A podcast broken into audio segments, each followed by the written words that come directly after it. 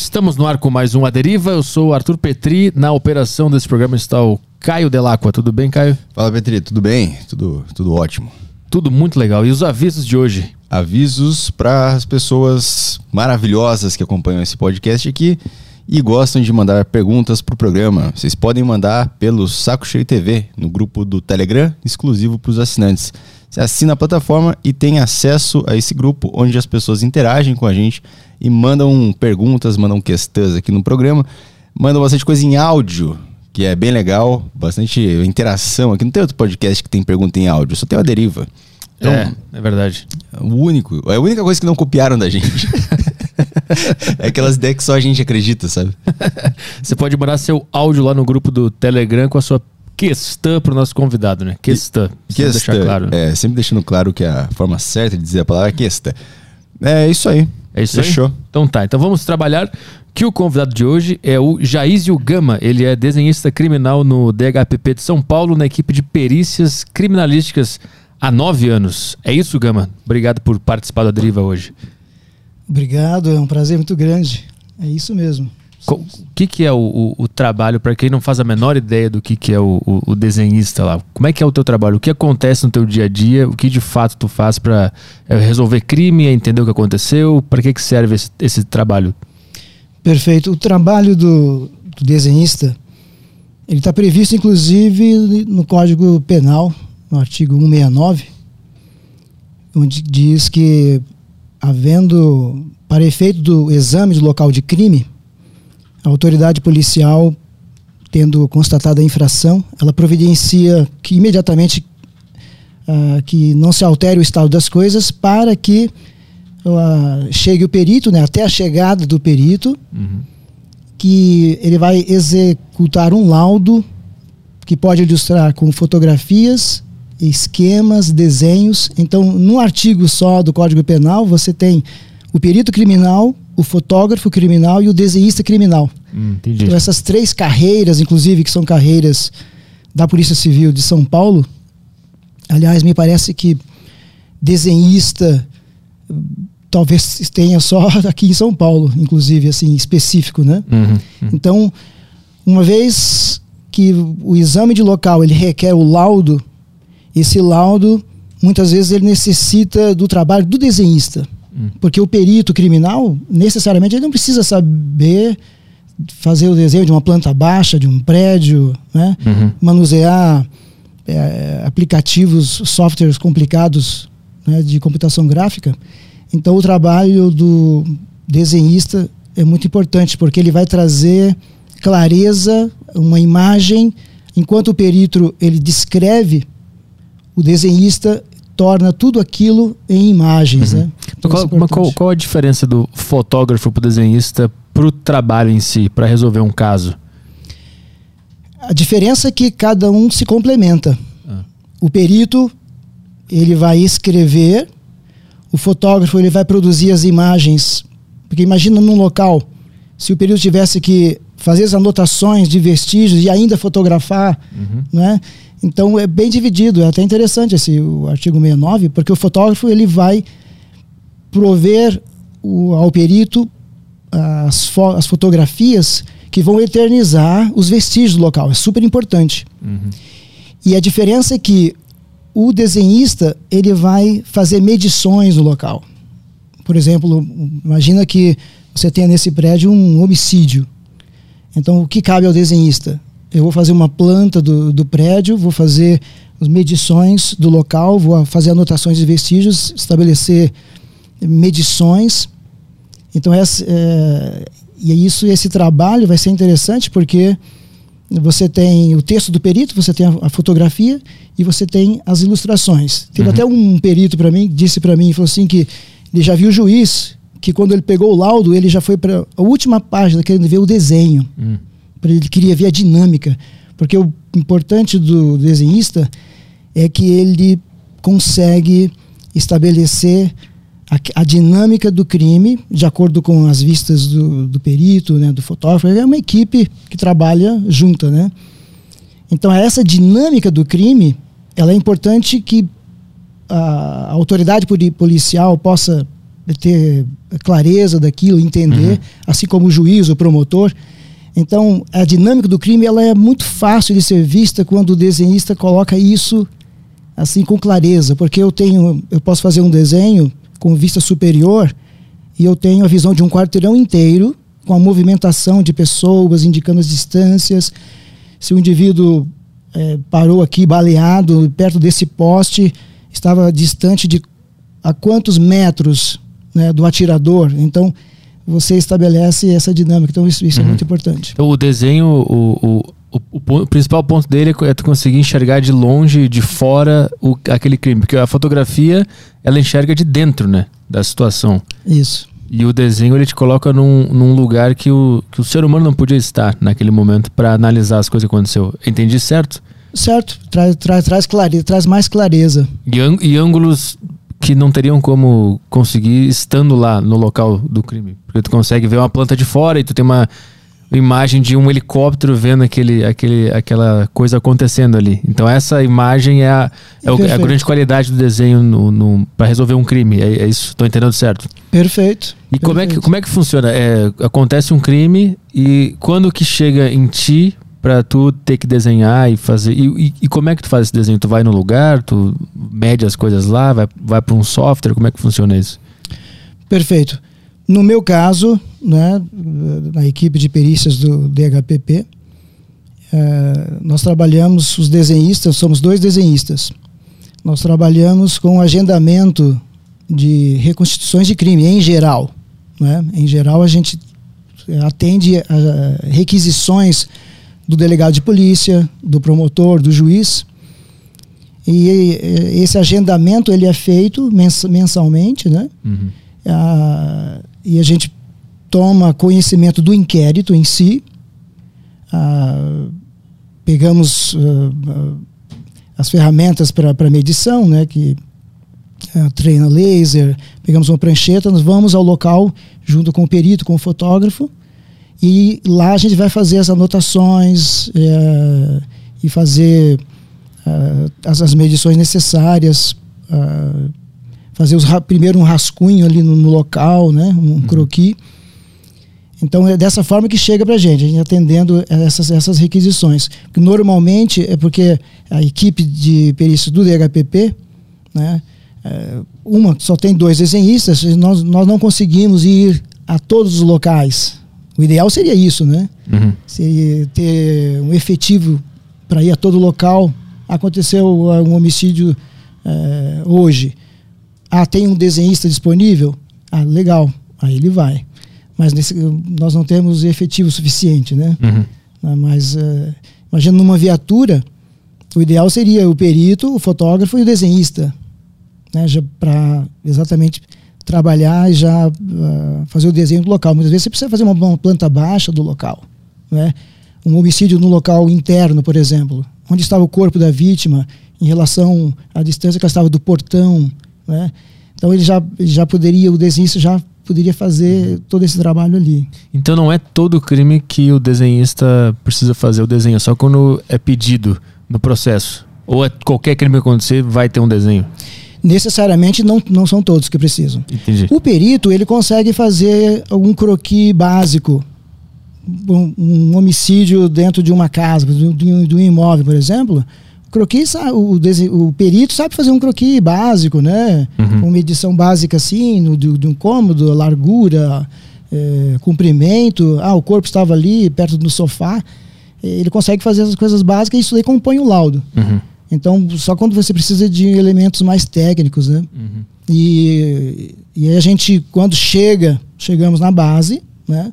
E aí nós temos os softwares apropriados aí para para executar esse trabalho, né? Mas eles são softwares é, com outros fins que está sendo usado para é, esse desenho essa, esse desenho criminal ou eles são feitos especificamente para a polícia trabalhar esses softwares? Agora a polícia já há um pouco mais de um ano, nós temos um software eh, específico para trabalhar, fazer análise de crime é, a, partir, a partir de escaneamento de local. Então, nós temos software forenses agora. Nós temos basicamente quatro softwares forenses, né? Hum. Uh, que, que a gente trabalha. Eu trabalho com dois especificamente. E, mas a gente pode trabalhar com o AutoCAD também. Você consegue uh, fazer bastante desenho, planta baixa, né? Eu gosto de fazer planta baixa. Uh, e basicamente, basicamente a gente as ferramentas que você tiver, que você software simples, até você pode fazer coisas simples também, uhum. né?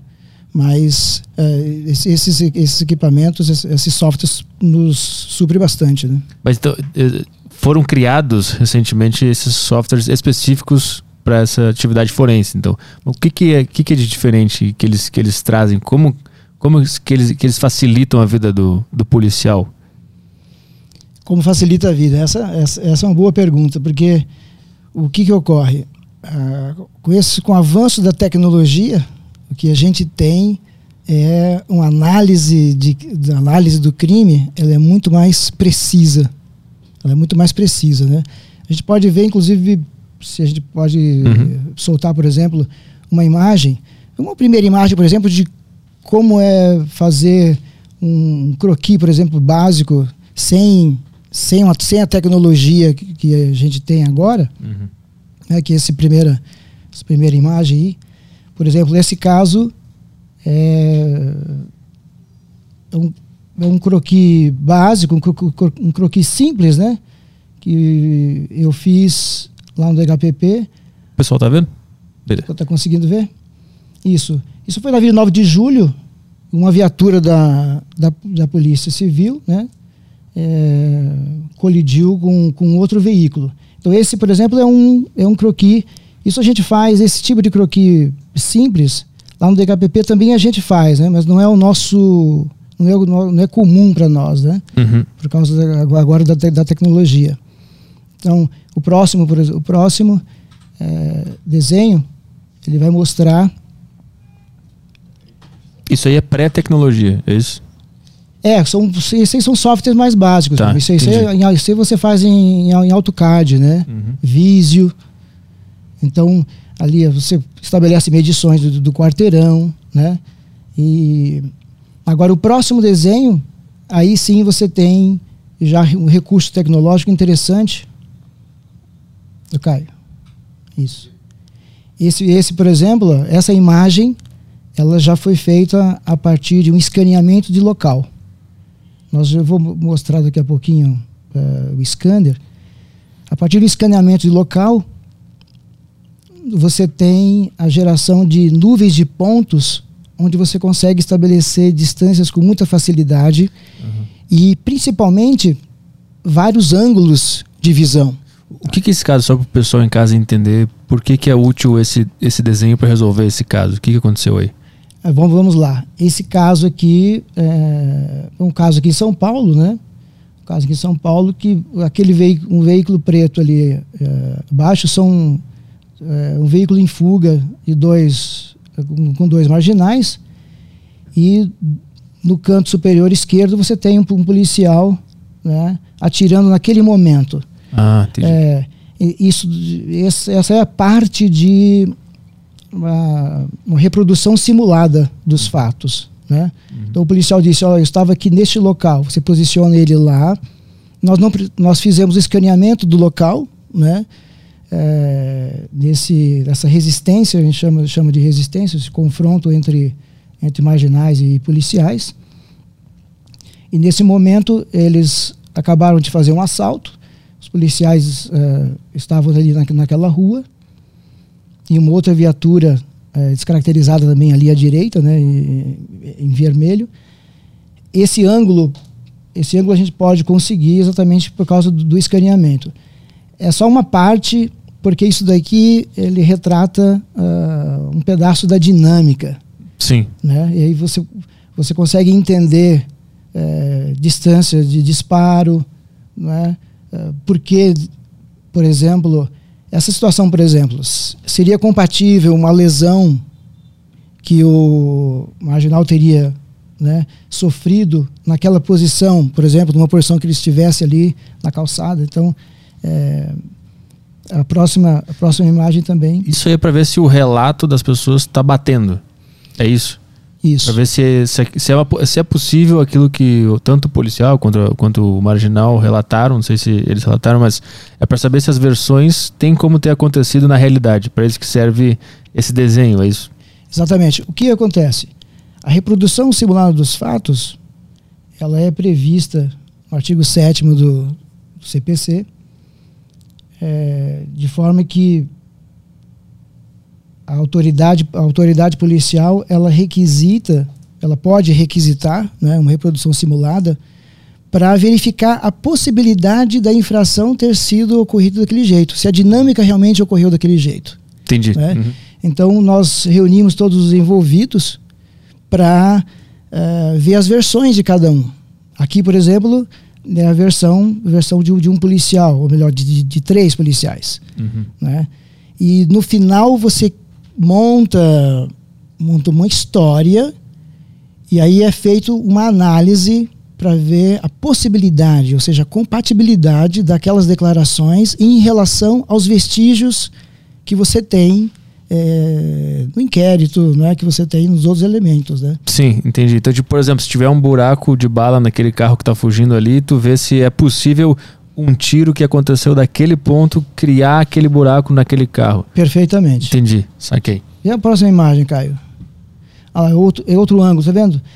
É, então, com, com o software, nós temos esse outro ângulo, por exemplo. Uhum. Um- esse outro ângulo, de visão. Então, faz um acabamento final ali com os, com os nomes, né, com as descrições. Por quê? Porque essa imagem ela vai compor o laudo pericial. Ela vai estar compondo o laudo pericial. O perito vai colocar uma legenda, né, muitas vezes para explicar. Por quê? Porque o promotor de justiça, o delegado, o juiz, ele está longe da, da, da cena. Uhum. Então a ideia é a gente colocar ele dentro da cena. Uhum. Pra ele tomar uma decisão a partir dessas, desses desenhos, né? Exatamente. Esse é, o, esse é o mesmo assalto que a gente tava vendo antes ali. Isso, É. no, no, no- outro, no outro ângulo, né? Que- Aquele veículo laranja é o quê? Veículo gerente? Como assim? É, isso- esse o gerente do estabelecimento, Ah, ele chegou para abrir o estabelecimento, né? Ele foi rendido por, ah, por, por- por dois indivíduos ali da- daquele carro preto à direita, né? Aham. E depois, depois houve o entrever, houve, houve, houve tro- troca de tiros, né? Uhum. Esse da frente, o veículo fatal ali, esse cinza da frente, da frente dos bandidos é o quê? Não, esse daí eu estava estacionado. É um veículo que estava estacionado nesse, nesse momento. Ah, tá. É. tem alguma coisa fatal, tá escrito ali entre parênteses? Significa alguma coisa? É que ali ah, acabou que o, o, o ocupante daquele veículo ele acabou ah, morrendo nessa ocorrência. Entendi, entendi. Morrendo nessa ocorrência. Então ali ele tem a viatura dos policiais chegando lá, caçamba de entulho, só porque ela tava lá e tem, e tem que. Ela não teve nenhuma participação nisso aí. Os caras usaram isso pra alguma coisa ou só tava Não. lá? Elas, você vê, a- nós recriamos a, a situação do local. Aham. Então, você, como você tinha uma caçamba no local, aquilo é importante, porque é um elemento, né? É uma, uma- pode servir de uma cobertura, Aham. então é um, eh, pode servir de um obstáculo de visão. Será que eu teria condições de ver para um, né? Eh, então todos esses elementos são interessantes no, no desenho 3D. Por isso que eh, a gente pode a gente pode, pode ir acrescentando, né? Uhum. Tem mais imagens? É, ago- agora nós vamos eh, a gente pode pode prosseguir que vai ter mais vai ter mais na frente. Ah, tem mais imagens de outros casos depois. Outro- outro- de outros casos. Quando é que tu entrou nisso? Há nove anos tu começou a, a- a trabalhar com desenho policial, criminal. Como é que se fala? Desenho criminal, pode ser? Pode ser o termo? É, a carreira, a carreira desenho técnico pericial é, é desenho de local de crime, né? Desenho de local de É, crime. esse desenho de crime. Tá há nove anos nesse, nesse trabalho, né? É desde, desde que eu entrei. Por que que tu entrou? Porque eu vi que tu é formado em publicidade, desenho de publicidade, né? É, é uma, minha história, minha história, é, ela, ela é interessante. É, primeiro, primeiro porque é, na minha, minha vida eu já, eu já experimentei um milagre na minha vida, né? Hum, como assim? Como assim eu experimentei um milagre? É, quando, eh, quando eu tive meu filho, né, em 1996, meu filho Gabriel, né, ele deve estar acompanhando a gente.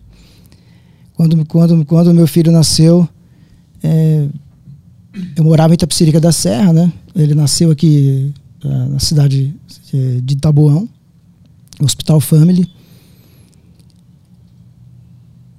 Quando o médico veio é, me dar a notícia né, no corredor do hospital, ele chegou para mim e disse: Pai, eu preciso que você fique calmo, mas eu não tenho uma boa notícia para te dar.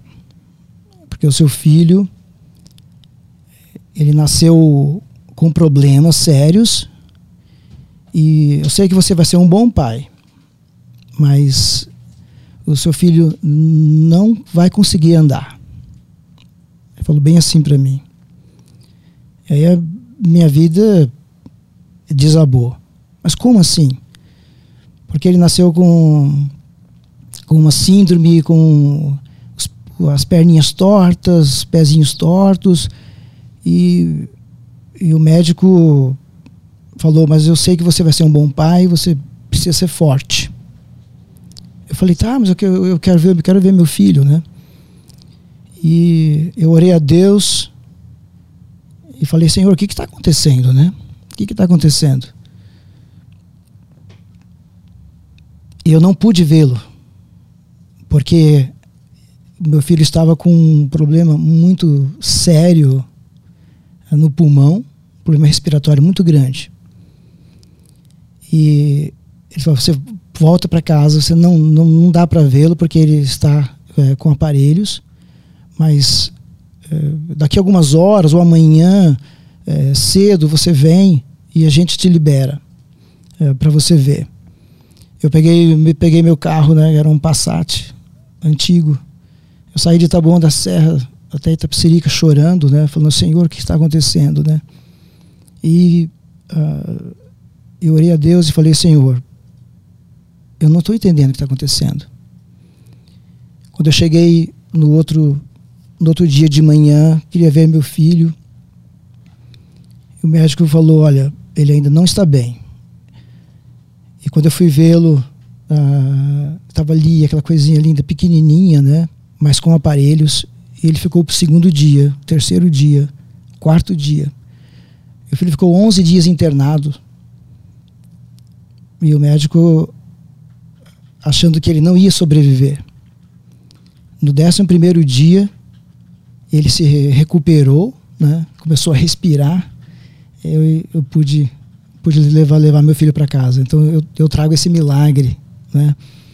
para mim, porque depois de 11, 11 dias internado, ele, ele conseguiu sair. mas o médico já tinha deixado bem claro e eu vi a situaçãozinha dele, né? É bastante complicada. Síndrome de Larsen,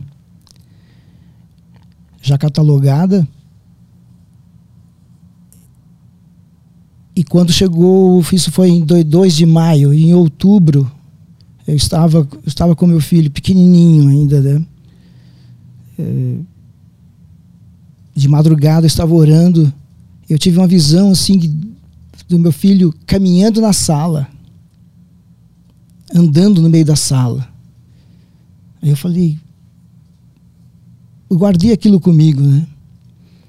E o tempo foi passando, nós fomos para a ACD, né, que cuida de, de crianças assim com dificuldades, né, de mobilidade.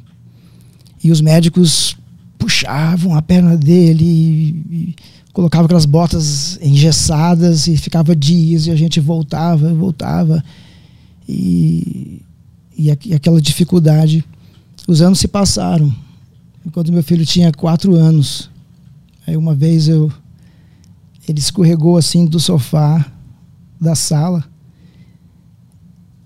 e ele foi para o outro lado andando. Cara. Para outra ponta. Aí eu lembrei daquela visão de quatro anos atrás. Eu falei, puxa, como Deus é tremendo, né? Eu trago esse milagre, essa alegria comigo até hoje, né? E eu falei, puxa, Deus pode grandes coisas, né? Mas o que, o que, que era isso? Ele voltou a caminhar? O que aconteceu? Por causa dessa síndrome, essa síndrome, ela não deixa você equilibrar, não deixa você ficar em pé. Aham. E ele, e ele conseguiu um grau de envergadura no joelho que favoreceu ele caminhar, mesmo com dificuldade, mas ele conseguiu, conseguiu caminhar sozinho.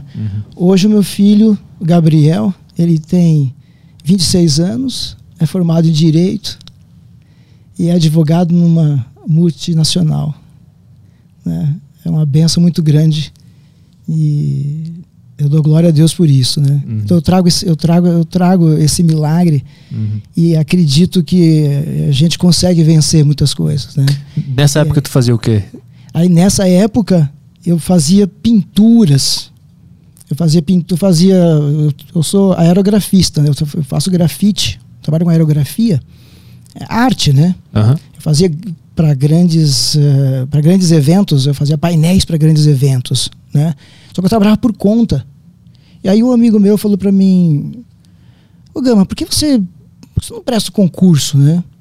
Porque eu trabalhava por conta, às vezes, entrava dinheiro, às vezes não entrava. Aí eu falei: "Caramba, concurso? Não, pô, você, você é inteligente, você, você, você, acho que você passa, né?" Falei: "Poxa, legal, acho que eu vou, vou tentar, né?" E nessa, nessa época eu já tinha feito, eu fiz desenho artístico publicitário na Escola Cândido Portinari, no centro de São Paulo, né? E gostava muito de, gostava muito de arte e tudo. Quando Itapecerica da Serra abriu o concurso para agente fiscal de trânsito, né? Hum. Era na minha própria cidade. Falei, ah, então vou fazer esse concurso aí. E fiz o concurso. Até me machuquei na terça-feira, antes do domingo do, do TAF. Machuquei ah, o, torno, o, o tornozelo, porque ia ter. Passei na prova física e ia ter o TAF e eu machucado, né? E mesmo machucado, eu consegui passar, na, passar no TAF, né? E fui aprovado. Uhum. Mas não era pra trabalhar com desenho. Não, não era para trabalhar com desenho. Pra Mas- mas- Aí, aí eu, ent- eu entrei, Ah. eu entrei e na minha função de agente fiscal de trânsito, eu fazia croquis assim para sinalização de trânsito. Co- Como, mas como assim? É. Porque, no- porque lá o agente fiscal de trânsito, né, ele, ele, ele fiscaliza e lá nós trabalhamos junto com o pessoal da sinalização, né?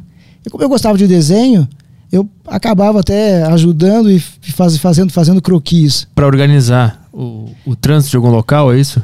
É, faixas de pedestres, é, Aham. pro- projeto para instalar um semáforo. Então, eu fazia aqueles, eu fazia aqueles, aqueles projetos, né? Aham. E o curioso é que no trânsito, como eu, eu atendia os acidentes fatais, Hum. né? E certa vez eu era assim, era muito envolvido em, em, em ajudar. Eu carregava no, no meu bolso um par de, de luva de procedimento, aquelas de látex, né? Uhum. porque você não sabia o que acontecia na rua. Aí uma vez eu, não conhecia a perícia, a perícia, né? Assim, não tinha contato com ninguém. E teve um acidente uma vez que em Itapecerica da Serra, que um motociclista derrapou com a moto e, e viu o caminhão veio e passou sobre a cabeça dele, a ro- a roda traseira. E eu estava ali com com a moto, che- cheguei, cheguei no local, aguardamos, uh, aguardamos a perícia e veio um, veio um perito e um fotógrafo. Né? E eles se abaixaram assim e o capacete né, do, do motociclista ele estava espremido, estava esmagado. Uhum. Né? E eu vi que o- perito precisava fazer anotação, o fotógrafo precisava bater foto e não tinha ninguém para tirar o capacete, né? Eu falei, não, deixa que eu ajudo, né? Eu peguei a luva tal, a primeira vez né, que eu mexo no cadáver, né?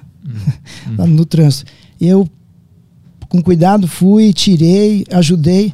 E depois daquilo lá, falei, caramba, é, eu vou, vou prestar para perícia, né? Vou, vou, já sou, sou desenhista, né? Uhum. E aí passou um tempo, passou um tempo eu, eu, eu prestei, né? E graças a Deus, graças a Deus passei. Mas tu, tu prestou pra entrar na equipe de perícia, mas pra ser desenhista logo de cara ou só pra estar ali na perícia e depois tu entrou no, no, no desenho? Então, eu entrei na perícia para desenhar, né? Aham. Só que eu fiquei um ano de desvio de função. Ah, o quê? Fazendo o quê? É, atendendo o telefone de cartão de abastecimento de viaturas do, do, do- do Estado, Aham. sabe? Faz, trabalho fazendo um serviço administrativo. Aí eu briguei, assim, assim, em certo sentido, né? Falei, não, eu quero desenhar, eu quero desenhar, né? E, e aí, eh, graças a Deus, consegui. Mas como é que tu Sai. soube que tinha. Porque quando chegou nessa cena o fotógrafo e o, e o perito, não tinha ninguém desenhando, né? Como é que tu sabia que existia também um desenhista? Porque, porque depois eu fui pesquisar, né? Fui pesquisar e vi, poxa, tem essa carreira, né? Aham. Tem, tem essa carreira, tem essa carreira de desenhista, né? E eu consegui, eu passei, passei em 11 primeiro lugar na, na época, é, em 2013, né? 2013. E qual foi o, o primeiro, primeiro caso que tu pegou e tu teve que desenhar e tu se realizou, assim, tu atingiu o teu objetivo? Como é que foi esse primeiro caso? Do estágio eu fiz um croquis de acidente de trânsito, né? Mas é, que era inclusive a minha área de, de- de atuação até, até, até, aquele momento, né? Aham. mas ah, fica até difícil lembrar agora de um caso assim que porque cada caso é um filho novo né que você que você tem então são, é são no- novidades novas quando eu cheguei no DHPP eu comecei a conhecer a dinâmica né, do, do trabalho do desenhista achei muito interessante porque ah, eu podia ah, ah, pegar a cena do crime e colocar, representar de forma visual ali, colocar no papel. Então, aquilo me realizou muito assim. Falei, puxa, agora sim eu estou desenhando, né? Uhum. Mas teve um caso que, que te marcou nesse início de carreira, algum muito pesado que tu não estava esperando também? Porque se tu é um cara que veio da arte, tu gostava de arte, né? De desenhar Sim. coisas artísticas. Aí tu tá num mundo já mais burocrático, com coisas sérias, assim. Tu consegue misturar os dois mundos da arte com a técnica da perícia para resolver um, um crime e tal? Eu, minha pergunta é mais no, no sentido de se teve um caso tão marcante que tu pôde usar a arte por trás do desenho para resolver ou para elucidar, para melhorar a situação daquele, daquele mistério, daquele crime. Necessariamente não, porque é muito técnico, né? Uhum. É, é, Houve, houve, houve uma quebra, na verdade, né? Eu, mexi, eu trabalhava com uma, a, a, a arte do ponto de vista livre e agora eu, tô, eu sou- sou, sou mais técnico, eu tenho que me prender, prender mais, mais à técnica, né? Então é, é, é bem diferente. Então eu tive que eu tive, tive que me adaptar, né? Isso faz falta? Não ter um, um lugar para dar essa vazão artística? Porque se, se tu, tu tem alma de, de, de, de artista, né? Aí É. dentro. Isso te incomoda ou te, ou te faz falta? Ou tu consegue tocar em outros projetos essa liberdade artística? Eu acredito que com o desenho 3D, isso está me suprindo. Porque o desenho 3D, ele, ele, ele me traz mais essa possibilidade eh, da arte. Ah. De, de trabalhar com cores, de trabalhar com, com movimento. Aham. Agora está me suprindo, né? Nesse um ano e meio para cá, assim, ficou, ficou mais legal, né? Aham. É muito recente essa, essa tecnologia, né? Isso. Saquei, saquei.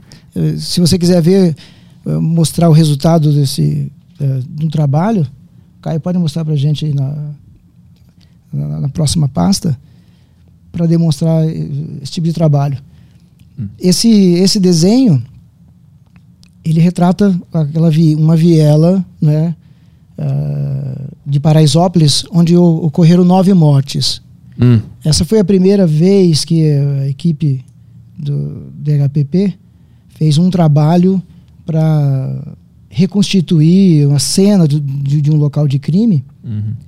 E eu fiz eu fiz essa eu fiz essa arte a partir de imagens de, do, do, do scanner, né? O scanner que vem é, imagens de drone junto com a estação terrestre, né? Então nesse nesse local esse local foi aplicado a tecnologia. Aqui eu fiz um desenho 2D a partir de, de uma nuvem de pontos. Agora vê a próxima, próxima Nuvem de pontos, o que, que significa isso? então, aí, agora que nós vamos chegar lá, ó. Tá. Esse, ah, o que, que nós temos aqui? Nós temos a visão de uma rua em Paraisópolis que foi escaneada, né? Você percebe ali ah, são vários pontos São vários pontos que são formados ah, a partir, a partir de- desse equipamento. Porque o que acontece? Quando você tem uma, uma fotografia, imagina que você vai diminuir ao, ao máximo um, um ponto e ele vai ter uma coordenada x, y, z. Ele vai ter uma coordenada no espaço, né? Então, é como se fosse uma fotografia ela é formada por micropontos, né? E aqui você tem milhões de pontos. Por exemplo, Pa- Paraisópolis gerou uma nuvem de 400 milhões de pontos. Onde você clicar ali, por exemplo, você pode estabelecer qualquer medição que você precisar, de altura, de volume. Tá, entendi. Como a gente tá vendo um JPEG, um PNG, na verdade, a gente, não, a gente não consegue visualizar isso. Mas se tu clicar no software, lá num ponto, lá naquela, na- naquela parede ali embaixo da farmácia, ele vai para lá. Isso, é o que, É nós, é, é o que nós vamos ver no próximo. Ah, boa, boa. ah, no próximo, pra gente ter, ter essa, ter essa ideia. Ó, aí eu fiz um corte ah, daquela viela ali, aquela parte avermelhada no meio ali, onde se concentrou as pessoas que acabaram eh, desfalecendo ali, né? E, vi- e vindo a óbito depois. Uhum. Aquelas imagens abaixo são das capturas em 3D. Aí, próximo, Caio. Aqui a visão. ah, essa é uma imagem de que uma das testemunhas, a visão que ela teve no momento em que as pessoas entravam, entravam ali na viela, né? Uhum. Próximo ali. Eu consigo, no software, você tem a possibilidade de acrescentar personagens conforme o, o espaço que você tem ali, controlando largura, con- controlando altura ah, de- de personagens. Essa é a visão do momento em que ocorreram as mortes ali. Uhum. Ou seja, é uma, é uma, é uma visão que nenhuma câmera é, é, pegou, por exemplo, nós conseguimos é, recon- reconstruir. Isso tudo baseado em, em relatos de pessoas que estavam lá. Exatamente. Uhum. Eu escutei 12 testemunhas, escutei 12 testemunhas, né? Escutei 31 policiais e fizemos um para fazer um trabalho é, de asseguração Uhum. é, bem forte. né? Mas O que acontece quando não bate os relatos? O que, o que, que tu faz? Quando um cara que tá lá, lá fala uma coisa e o policial fala outra coisa, ou outro cara que tava numa janela fala outra coisa e tu se vê com um desenho que não faz sentido. Eu acredito, aí é interessante porque a mim cabe fazer a representação e essa bola eu passo pro perito. Entendi. Saquei. Se vira aí É, com o que me aí falaram. Ele vai analisar, ele se vira e. É, entendi, entendi. Aí é bom porque eu já saio fora. do- Mas tu faz várias versões também de um fato. Um cara relata tal coisa, outro cara relata tal coisa. Pode ter mais de uma versão de um desenho, de um Ex- fato, né? Exatamente. Você tem que contemplar todas, todas as versões. E o interessante é você fazer esse cruzamento. Uhum. É, cruza- cruzamento das versões. Entendi. O que nós temos, uh, o que nós temos aqui é ah, está indo além do que diz, ah, diz, o, diz o Código Penal no artigo 69, né, com a alteração de 1973, que lá falava reprodução simulada dos fatos. Hoje, nós com a tecnologia a gente tem a reprodução simulada virtual dos fatos. Que você não precisa ir mais ao local quando você tem aquele escaneamento e você traz aquele local para dentro do software e você começa a viajar dentro dele. Uhum. Né? Ou seja, ele é formado por uma nuvem de milhões de pontos que conserva até vestígios, se for, por exemplo, escaneamento num local de um crime recente. Aham. Né? Embates na parede, manchas de sangue, ele já deixa registrado as- as- a, posição. Então, se a mancha de sangue estava aqui e o indivíduo caiu aqui e numa reprodução simulada, né, alguém diz que ele não, ele estava do outro lado, caiu do outro lado e lá tinha e lá ficou, então não não está coerente. Sim, porque Então, tu, é tu isso tem mesmo. aquele local congelado num, num 3D e tu pode ver exato. Que, quem é que faz esse scanner? É um- É um, é um drone, tu falou? Um drone sobrevoa o lugar lá, escaneia tudo que tem. E o que mais? Tu disse que tem um terrestre também que, fa- que faz um, É, um nós, escaneamento? nós vamos mostrar ele daqui a pouquinho. Tá. Se ele, ele fica num tripé, Uhum. né? Aí é uma aproximação, uma aproximação maior. Esse caso é aquele que tava tendo uma festa, um baile funk, e aí Isso. deu um... É recente isso aí, né? Isso, é, isso foi no final de final de 2019, né? Aham. Dezembro de 2019. Ó, essa visão, por exemplo, ó, eu coloco uma câmera no software, uma vista superior, para ver a movimentação, as pessoas entrando na favela, né, entrando, entrando no, no- naquela viela, né? Uhum. Esse é a descrição das testemunhas. Esse é o momento em que houve as mortes. Né? Por quê? Porque houve constrição torácica. Né? Eh, As pessoas foram impedidas de respirar e ficar por muito tempo ali espremidas. Uhum. Né?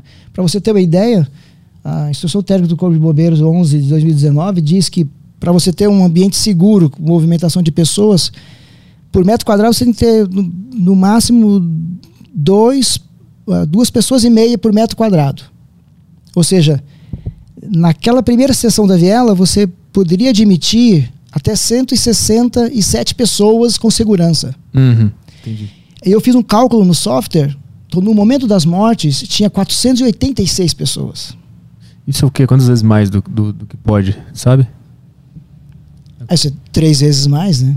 Três vezes mais. Então é muito Uhum. por isso, por isso que elas elas morreram por asfixia, né?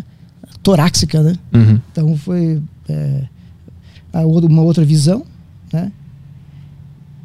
Ó, essa sessão, essa primeira sessão da da- da viela completamente tomada, onde você tem dois entroncamentos que é, impediam que as pessoas pudessem avançar e seguir, né? Esse- esses bonequinhos aí, o software ele, ele gera aleatoriamente com várias alturas, pesos. Ele faz isso também? Eu consigo controlar, eu consigo controlar a altura dele, Uhum. né? É, consigo controlar so- só- somente a altura. O peso não. O, o peso não. O que mais que tem desses? Tem mais? É, tem, tem um vídeo. Você pode pegar, por exemplo, aquele vídeo A. É um caso para representar esse caso. Ó, esse caso começou. Como começou essa ocorrência, né? Uhum. É, aliás, essa arte aí, a, a Rede Globo, ela, ela recebeu essa, essa arte, né? E, e- e passou na época ah, na, na TV. É, dois indivíduos numa moto, né? Atiraram contra as, o pessoal da Rocan, da, da- Polícia Militar, e entraram para dentro daquela região da, ah, de Paraisópolis, né? E aí, você vê, então no 3D eu consigo colocar esses, esses elementos, traçar essa dinâmica, né? ah, de como tudo começou. Uhum. Ou seja, por que eles estavam entrando ali, né? Então, aí tinha uma, uma multidãozinha ali que impediu ah, o acesso ah, dos policiais na motocicleta. Eles acionaram e começaram a chegar outras viaturas, né? Para dar apoio. Esse é o momento em que eles são impedidos de continuar, porque tá aí que nessa rua eh, também tinha um foco, tinha um foco de, de baile, porque era, era, era bastante seccionado, né? Aham. Mas apesar que a concentração era naquela, naquele local pró- próximo da viela. Esse, esse, esse, é, esse é um vídeo. Esse tem um outro. Essa é a primeira cena da, Essa dessa é- história toda. Aí, aí tem mais que vai até o fim, até, até chegar no final da isso, história. Isso. Interessante. É. É no A ainda? Não, agora, na- na agora, aqui? agora podemos ir para o B. Tá vendo? Tá vendo? Essa- O, o- o software tem essa vantagem. Eu coloco uma câmera no, no alto, né? Olha lá, é só, só para demonstrar, esse, demonstrar esse, esse ponto. Pode passar para o próximo. É a mesma cena anterior, só que agora do alto, é isso? Isso é. Saquei.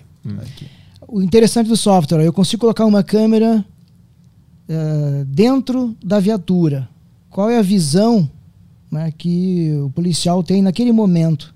Esse é o momento em que as primeiras viaturas começam a chegar na área de concentração do baile. Aham. Então, é- essa descrição, ela é baseada no quê? É Baseada na descrição que o policial me, me, me fornece. Ele fala, "Olha, eu cheguei, eu cheguei nesse ponto, né? Tinha uma viatura já ali, ali na frente, as pessoas estavam se movimentando dessa forma, né?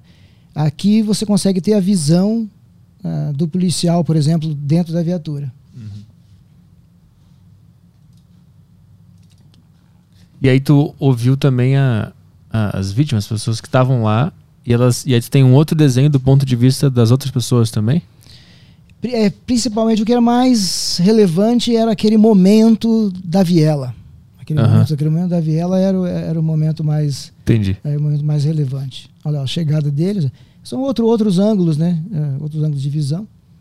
Então, essa tecnologia ajuda bastante para para você é, entender, essa, entender essa dinâmica, né?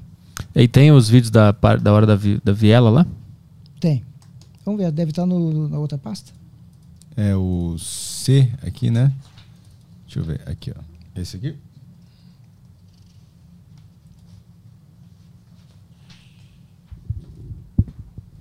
Deixa eu ver esse daqui, a viatura chegando. Não, esse é outro. Ah, essa é aquela viatura que já tava parada antes, né? Nessa anterior, é, que né? chegou primeiro. Chega- Uhum. Primeiro chega uma, depois chega outra. Só ver aqui direitinho. Pode, pode ir passando os outros assim. Ó, esse aqui, esse sim, ó. É o momento em que a viatura chega e aí nós vamos ter uma visão do pessoal correndo pro interior daquela viela, né? Porque você tinha bombas de efeito moral, você tinha, né, aqueles sons, então era natural que as pessoas se apavorassem e começassem a correr, pode ser, não é? Uhum. né? Então essa, é- é- essa, essa é uma, visão daquele momento da- ali da rua, né? Essa é uma das câmeras. Uhum. Pode colocar na outra câmera, por exemplo.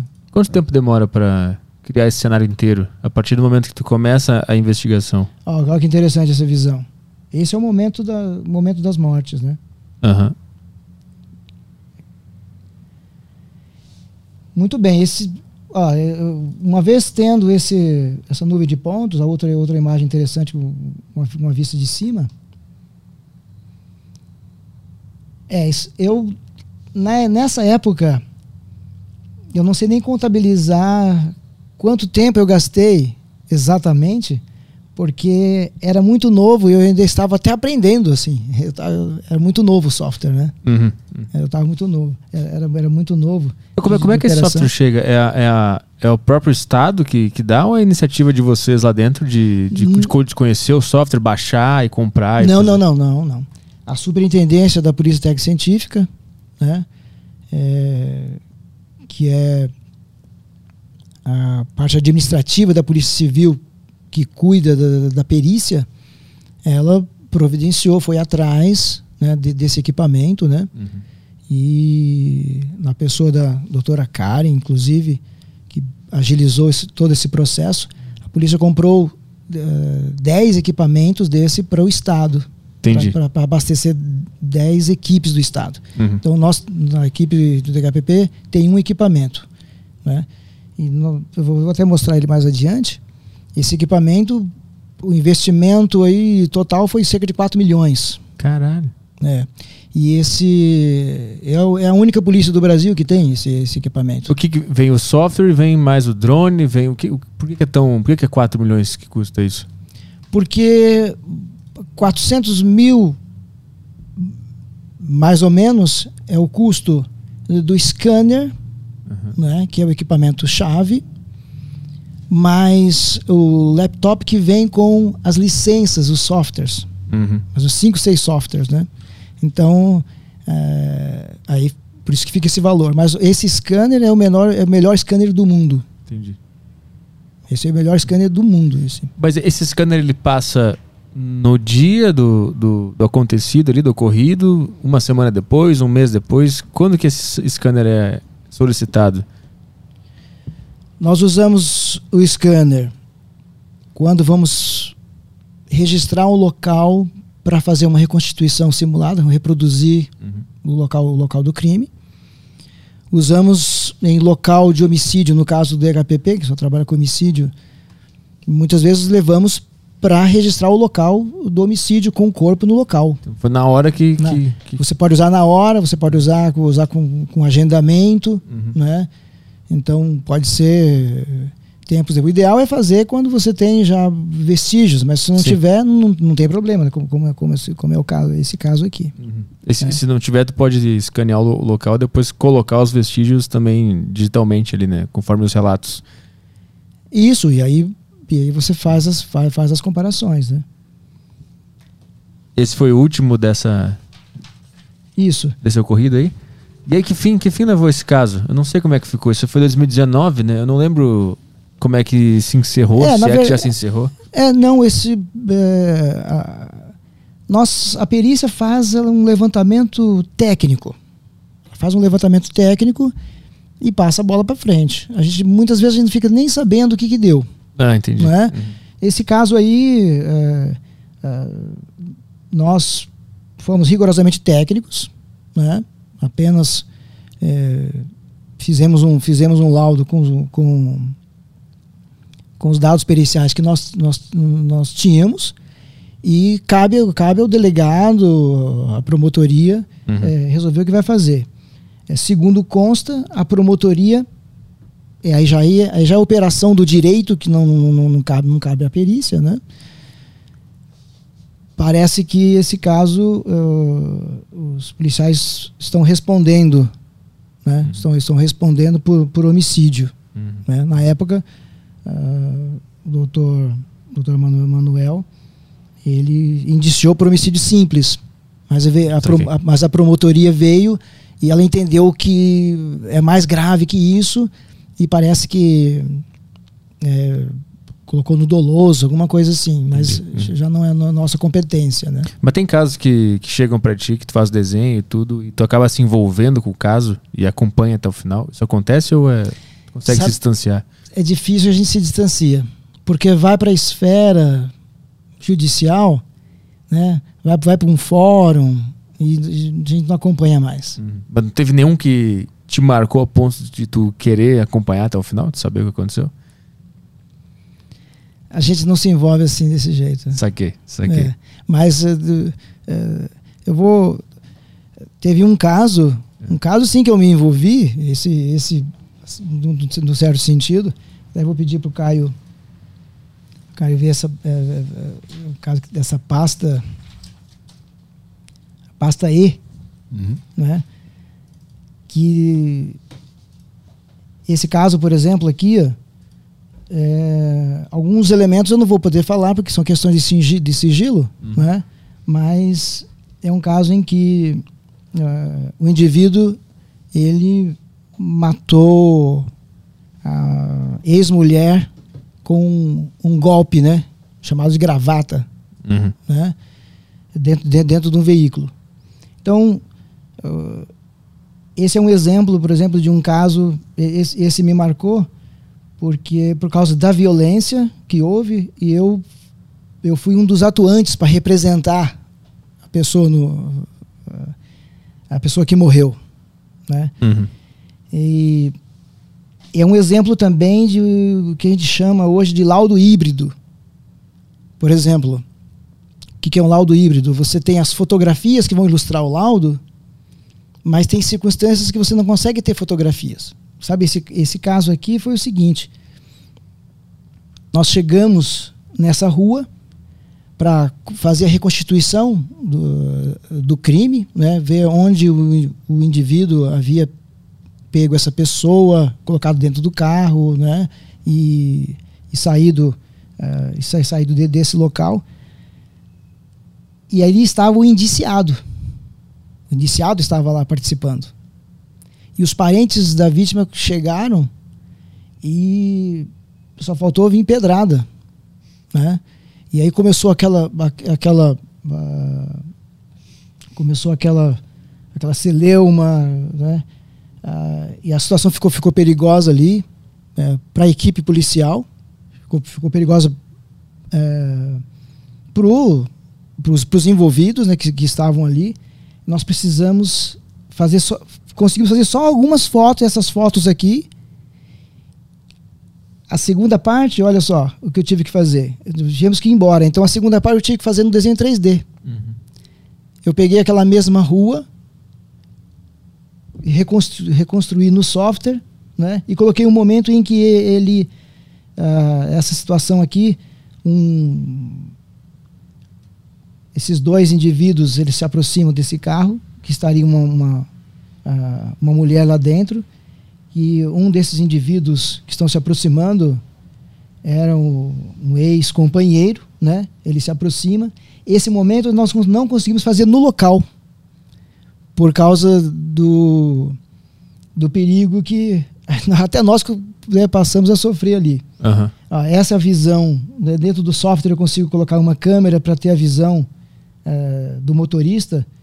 E o, o, motorista ele alega que esses dois indivíduos chegaram dessa forma.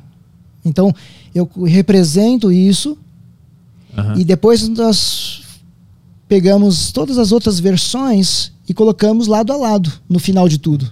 Porque ela tava num Uber, é isso? Num... Isso. Entendi. Saquei. E olha, ó, essa posição, ó, coloca outra câmera dentro, dentro do veículo, essa posição que, em que ela se assenta, Aham. né? Consigo essa visão superior. E aqui, eu sou esse do meio. Eu estou fazendo o papel dela, porque eles. Aqueles dois indivíduos entram, um em cada porta traseira, Uhum. e ela vai para o meio, né? É, ali são dois, dois policiais, né? Que, que estão, que estão ao meu lado ali.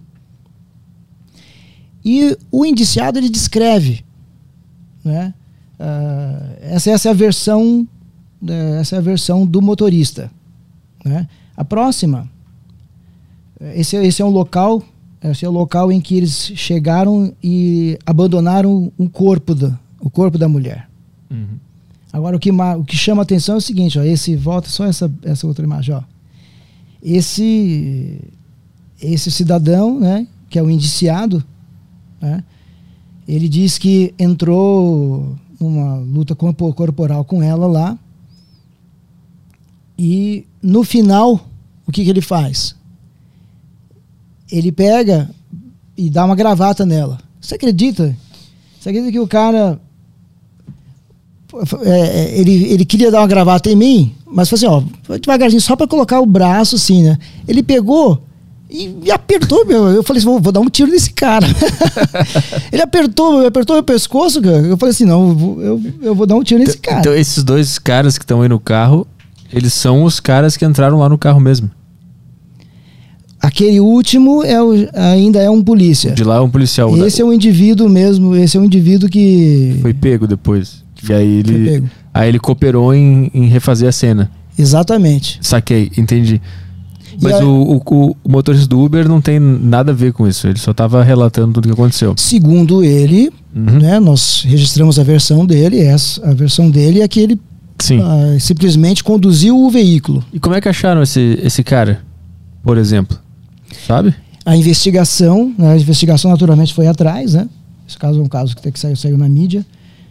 Ah, a equipe de investigação é muito boa, né? Ela, ela, ela vai atrás, ela conseguiu ah, localizar esse, esse, indivíduo. Aí te falam, a gente conseguiu achar um dos caras que estão envolvidos, vamos lá fazer uma reconstituição. Aí Isso. ele vai junto e tu vai lá pra entender tudo e depois passa pro software. Todas as informações que ele te passar. Exatamente. Tá, saquei. A versão dele, a versão do aquele segundo indivíduo, a versão, a versão do, do motorista.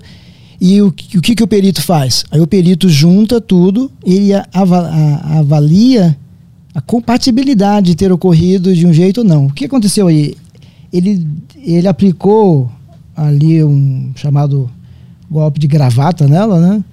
De forma que ela veio desfalecer. Uhum. E o corpo, ele jogou. eh, diz ele que jogou, abriu a porta e empurrou o corpo, caiu do lado do, do, do veículo ali, naquela outra imagem que a gente viu. Uhum.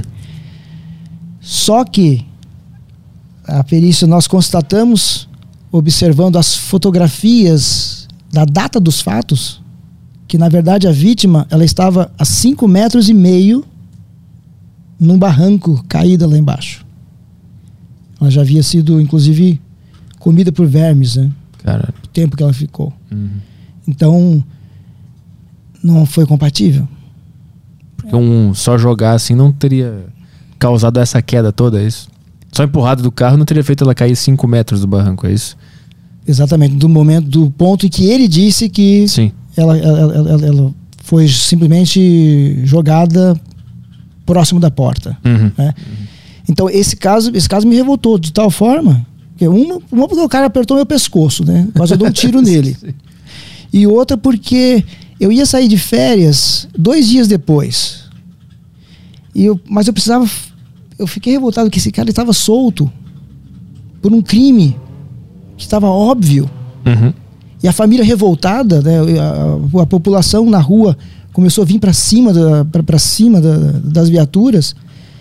E eu vi aquela situação.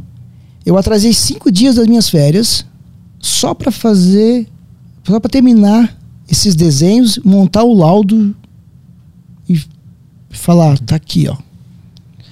Né? Delegada do doutora Magali, muito competente, inclusive.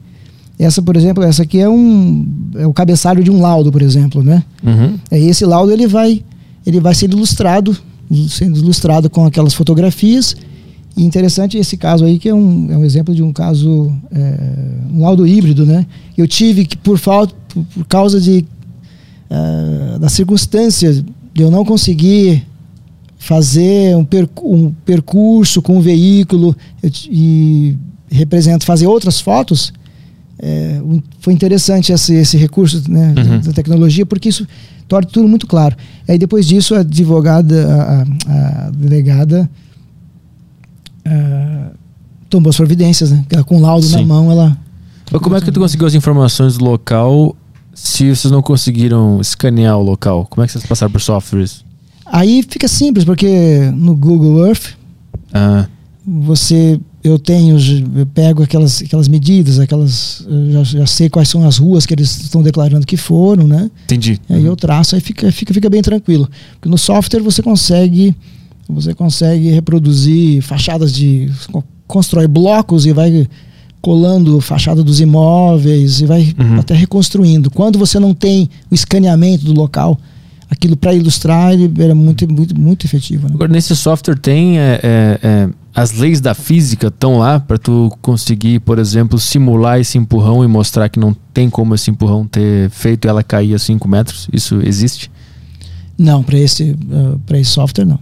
Aí, é- aí já o próprio perito ele pode ele pode fazer os estudos dele e, e- verificar, né? Uhum. De acordo com acordo com o peso da pessoa, com, com a complexão física do daquela pessoa que está atuando. Isso daí ele vai ele pode descrever e relatar se ele vê uma incompatibilidade, ele mesmo descreve, não, essa né? A vítima, por exemplo, era muito mais pesada do que o indiciado, por exemplo, não teria eh, não é compatível né? Essa, essa descrição que ele isso daí o perito mesmo ele ele ele coloca coloca no papel É, eu imaginei que se tivesse um software que tivesse todas as leis da física ali e conseguisse mostrar o bonequinho tentando empurrar para mostrar que não tem como ter caído, né? Não sei se É. a gente vai chegar nesse ponto algum dia. é pelo menos vou até dar uma olhada no software de repente tá lá dentro eu Tem eu- um plugin eu- lá que, que faz isso. é, eu, ainda não eu ainda não descobri E o que que era? Era ex-namorado? Ficou sabendo o É. que aconteceu? Foi feminicídio mesmo, porque eles eram, eles fic- ficaram seis anos juntos, né? E eh, ela não queria mais ele, né? E, e ele não aceitou. Uhum. Então foi feminicídio mesmo, Aí ele viu ela chegando de Uber e, e- e entrou no carro e, exatamente, aquela descrição. e aí seu laudo que mandou o cara pra cadeia, é isso? Que fez a, a delegada tomar as providências. O cara foi preso. É, porque o que acontece? O, o laudo, ele é, ele traz uma prova técnica. Ele traz uma prova técnica, né? A, a reprodução simulada dos fatos, ela tem exatamente esse objetivo. A infração teria sido possível acontecer dessa forma? Uhum. Sim. Quais são os elementos materiais que nós, nós temos na reprodução simulada que favorecem a autoria, né? que solidificam que esse indivíduo ele tem uma participação efetiva né? e ele, ele deu causalidade ao Uhum. fato. Então isso é, isso é fundamental. E um- uma vez que tu fez o desenho e, e mandou e fez o laudo, ele, ele não fica voltando pra para corrigir alguma informação. Não tem como isso ter acontecido, então refaz aí. Não, é tu manda as, as versões que chegaram pra ti E aí os responsáveis que se virem para interpretar aquilo lá. Ou tu, tu tem que prestar depoimento, explicar o desenho no dia do julgamento. Acontece isso? Não, boa pergunta. Você já está ficando já perito já. o que, que acontece? Você tem um laudo complementar. Se alguém não entender, por exemplo, a autoridade policial, um promotor, ficou com a, qualquer dúvida, ele requisita um laudo complementar. Olha, eu quero mais explicações sobre a, a página tal, página tal. Ele uhum. requisita uma nova perícia, requisita esclarecimentos. De, uhum. Ele pode requisitar laudos complementares. Sim. Mas ele... no, no, julgamento, tu já foi em algum? Teve que explicar o desenho, passar essas animações e tal? Já aconteceu? Eu não. Mas isso Ainda existe? Não. Existe. Pode ser que seja isso... chamado. Pode ser. os peritos normalmente são chamados. Uhum. Mas tu, não, tu e o teu colega lá de desenho ainda não, não foram. Ainda bem. Ainda bem. Deixa os peritos irem. Cara não quer, tem que ficar explicando é. desenho. Eu quero fazer meu desenho aqui. Agora, eu, eu acredito que com essa nova tecnologia, de repente, é, quem sabe aí. Alguém, ah, não. Ah, desenho que fez aquela, aquele vídeo lá, aquela animação lá, traz ele para explicar. Esse desenho aqui. Pode ser. O que mais tem de, tem de casos aqui? Tem, o, tem um monte que tu mandou aqui, mas tu disse que tu trocou por uns melhores, né? Olha, tem um caso muito, tem um caso muito importante, que é esse da pasta, a pasta B. O caso já, foi, já ficou, ficou esclarecido. Que é qual, qual o nome? Da adega. O Caio, pasta B? Caso da adega? É. Tá. Caso da adega. Que, para você tá estabelecimento comercial. Ah, tá. Você tá. É, o, aquele PDF é, que tu B? mandou? Isso. Ah, tá. Tá confundindo aqui. Aí. Agora sim. Isso. Ó, que interessante. O que, que foi esse caso, ó? Eu até vou, vou explicando, você vai passando as imagens até rapidinho, né? O indivíduo, o, eles, dois amigos né, chegam numa caminhonete. Uh, ele é um, ele é um policial, policial federal, né, tá, tá paisano e tal. Chega, chega numa adega. Esse local, pode só parar um pouquinho. Nós fizemos um escaneamento uh, desse local interno, né? Você tem muitas testemunhas, você tem muita gente ali, você vê que tem um balcão ali de atendimento, você tem várias pessoas ali atrás. Uh, esse local uh, é a primeira vez uh, é a primeira vez no Brasil que é feita uma reconstituição virtual de um crime de homicídio em local fechado, hum. em local interno, né? Um local do perito Dr. Kanashiro e esse esse esse entrou para a história, né? E foi interessante porque nós ouvimos todas essas as pessoas envolvidas. Eles, primeiro entra esse primeiro colega aí, né? Ah, e enquanto ele está estacionando a, a caminhonete dele, né? Logo, logo ele vai chegar. Ó, ele se aproximando. Você tem essa visão. Agora vamos ficar de olho nesse cidadão de verde aqui embaixo da imagem. Que está fora do balcão, né? Que está fora do balcão, uhum. né? Ele vai ser o autor dos disparos, né, que vai vitimizar, que vai vitimizar o policial federal. Aí nós temos lá, aquele de vermelho, ele se aproxima, ele vai pede uma cerveja, né? E pergunta o preço. Aí é, entram numa, numa, numa, discussão pelo, pelo preço da cerveja, ah, não, tá caro, tá caro, e aí começa um xingamento entre, entre o dono e ah, esse, esse de vermelho. Esse de branco, por exemplo, ele vem para fora, vem todo mundo atrás, né? Uhum. Uh, ah, vai para cima, vai para cima, não vai, e aí começa aquela discussão. Isso tudo uh, começa a representar. Uh, nós escutamos uma por uma dessas pessoas, né?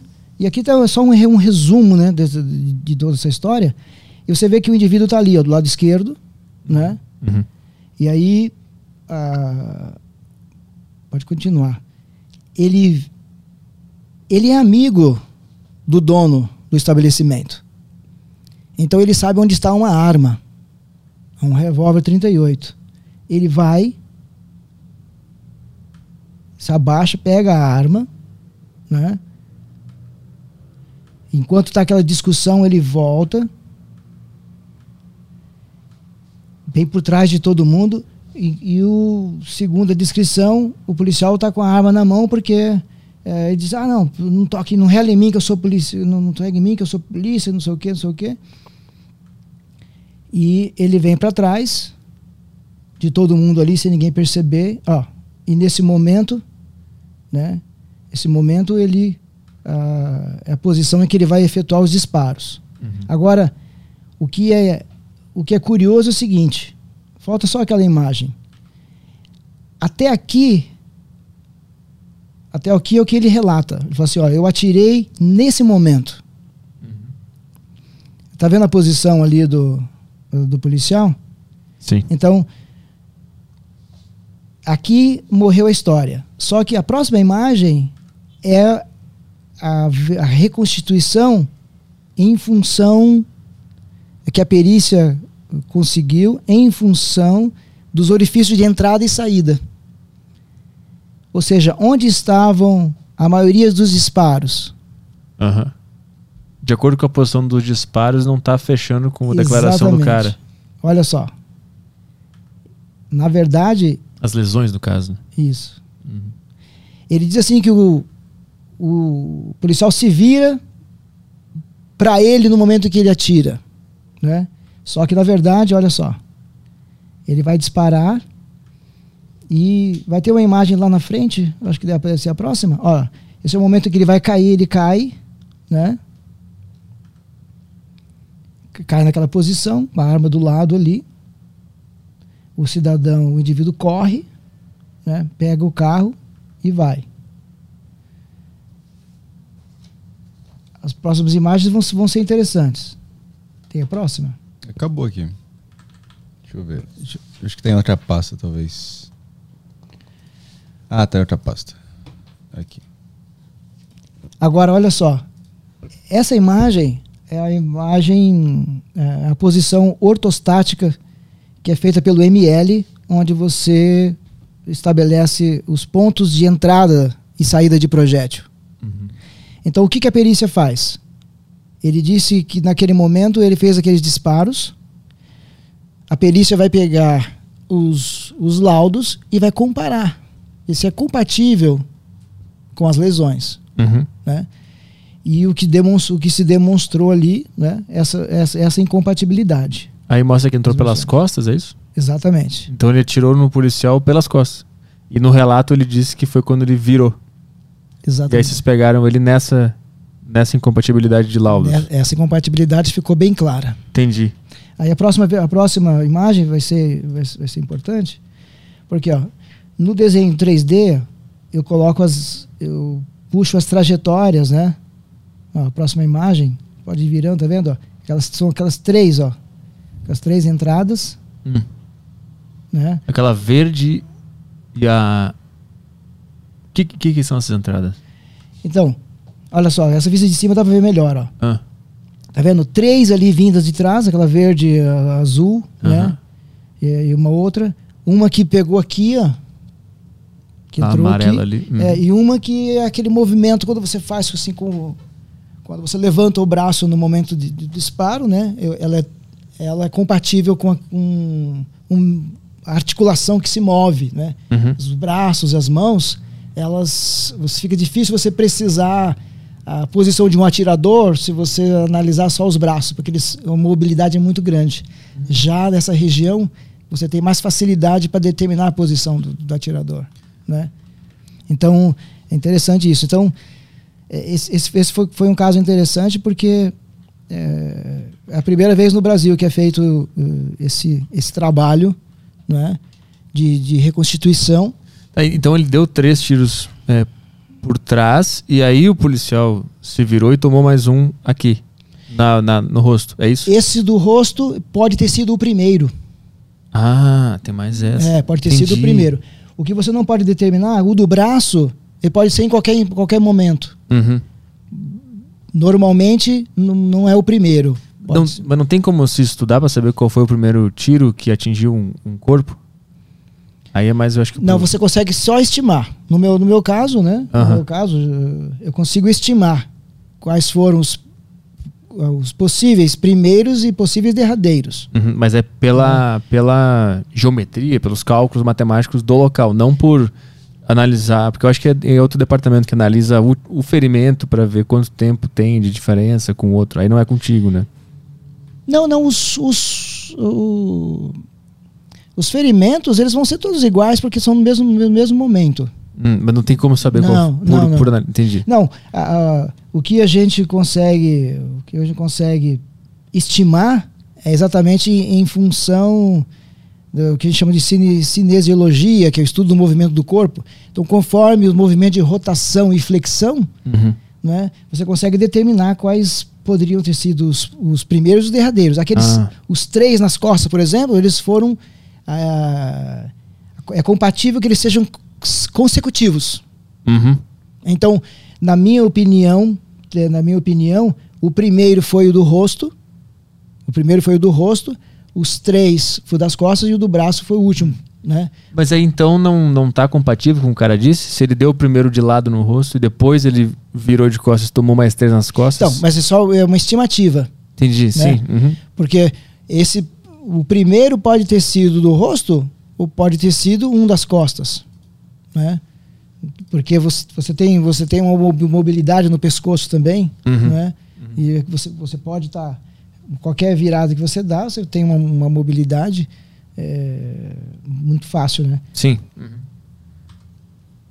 Isso. E Esse, esse, esse, esse vídeo. Esse é um vídeo? Ah, é um vídeo. Ó, só para mostrar, ó, en- ali entrada e saída. Numa posição, ou seja, uma posição ortostática, né? Quando você começa a inclina esse, esse personagem, aí você percebe a origem né, do disparo. Ó. Você vê que é compatível. Se você inclinar o corpo dele ali indo para trás, dá para perceber realmente é compatível com, com a posição que, que ele estava. A posição que ele estava é interessante. É, é- ele, ele não precisaria ter falado. Vamos supor que ele não que ele não tivesse sido localizado. Eu saberia determinar em que posição ele estava dentro do estabelecimento, em função desses vestígios, entendeu? Desses Ah, elementos. de onde tava. Eu, eu saberia estimar. Então, como ele disse, então só corroborou, Sim. né? De acordo com o respingo do sangue, com onde tá o projétil, isso que você está falando, tu É consegue determinar onde o cara tava. É, porque nesse, nesse local você tinha um embate na parede em cima, que já foi até foi feita uma medição, é 2 metros e, 30 e, e 75 é, do, do piso. Você tinha um embate no balcão Uhum. né, e um no piso. Esses três embates, eles davam certeza realmente da posição dele, Do atirador. do atirador. Sim, porque aí todos eles têm que. Isso. Eles chegam na, na origem Isso. né, de onde saiu. Porque a importância a importância dessa Constituição, imagina que chega alguém e diz assim, não, o cara atirou lá do outro lado, ele estava na outra ponta do outro bal- do balcão, né? Então, se alguém vem com uma versão assim, é incompatível com os, os vestígios que a gente tem disponíveis. Uhum. O que mais que tem de, de- Tinha mais uma foto desse caso, né?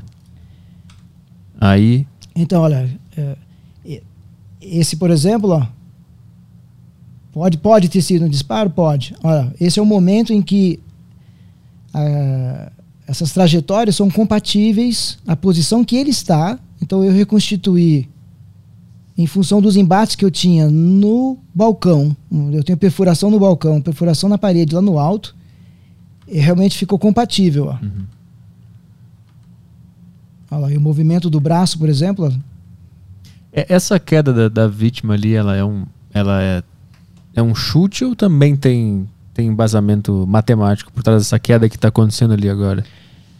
o que a gente o que a gente o que a gente assiste em,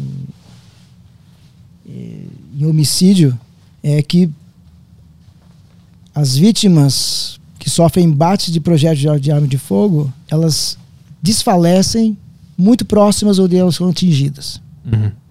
então elas podem elas simplesmente desman elas desmancham normalmente então você não tem um movimento brusco para trás nem para frente É meio que uma implosão, assim. desmancha mesmo Uhum. então, como você tem as, pe- os membros inferiores que têm suas articulações, e a pessoa não vai dar nenhum passo mais, por exemplo, se, se ela não, não tiver forças, ela vai desmanchar onde ela está. Então ela pode ir para frente, ela, ela pode ir para o lado, ela pode se lateralizar, né? Quando não, mesmo com do, três disparos, a pessoa ainda pode sair correndo. Uhum. Ainda não significa que ela que ela vai cair ali. Ela pode cair três metros depois, né? Sim. Uhum. Nós temos relatos de pessoas que sofreram disparo e só vai cair lá 23 metros lá na frente. Mas aí, aí nesse caso, é, como é que você sabe que foi assim que ela caiu, que ela não tentou correr ou se arrastar? Porque esse, esse- essa é a análise pericial. É aqui, que fi- aqui que ficou legal. Ah, Porque eu, eu ouvi seis testemunhas e segundo o que- elas contam, é, corrobora com a posição em que ele foi encontrado. Os próprios Entendi. policiais, os dois policiais que chegaram no local também eles descrevem que ele estava ali, uhum. caído ali próximo da, daquelas caixas. Né? Então, Sim. esse foi foi interessante essa, é, esse trabalho. Tem mais algum desse caso, alguma foto, alguma coisa? Ou essa é a última? Acho que é a última, né? Pô, legal pra cacete. O que mais tem de, de casos? Esse, esse, é- esse é o primeiro, esse é o primeiro trabalho do Brasil feito Porra, com, essa, com, essa, com esse. muito legal. E o, o cara foi pego? O, foi Sim. preso com base nesses laudos todos? É, foi, ele, ele foi preso porque ah, saiu na mídia, né? Ele havia sumido, Uhum. mas ele acabou se entregando, né? Ele, ele, ele, ele, ele acabou se entregando e foi chamado para dar, dar declarações, né? E deu a versão dele e nós fizemos o fizemos o levantamento técnico para apresentar. Então esse é, o que eu queria mostrar agora é um caso interessante, um, uma pasta D, D de dado. Não sei se é possível, vou- talvez eu só eu falando. Aqui você tem uma cena é, de, uma, de uma lanchonete, acho que posso até dizer o nome, né? Que é Uhum. lanchonete Burger King. Teve um, um caso em que o indivíduo chegou para o atendente, né, que digita lá e fez um pedido tal, né? E segundo ele, ele se sentiu ofendido porque na hora de digitar o nome, né, o atendente teria, teria digitado macaco, né? E aí ele entrou com um processo contra contra a, a lanchonete, um processo de injúria racial.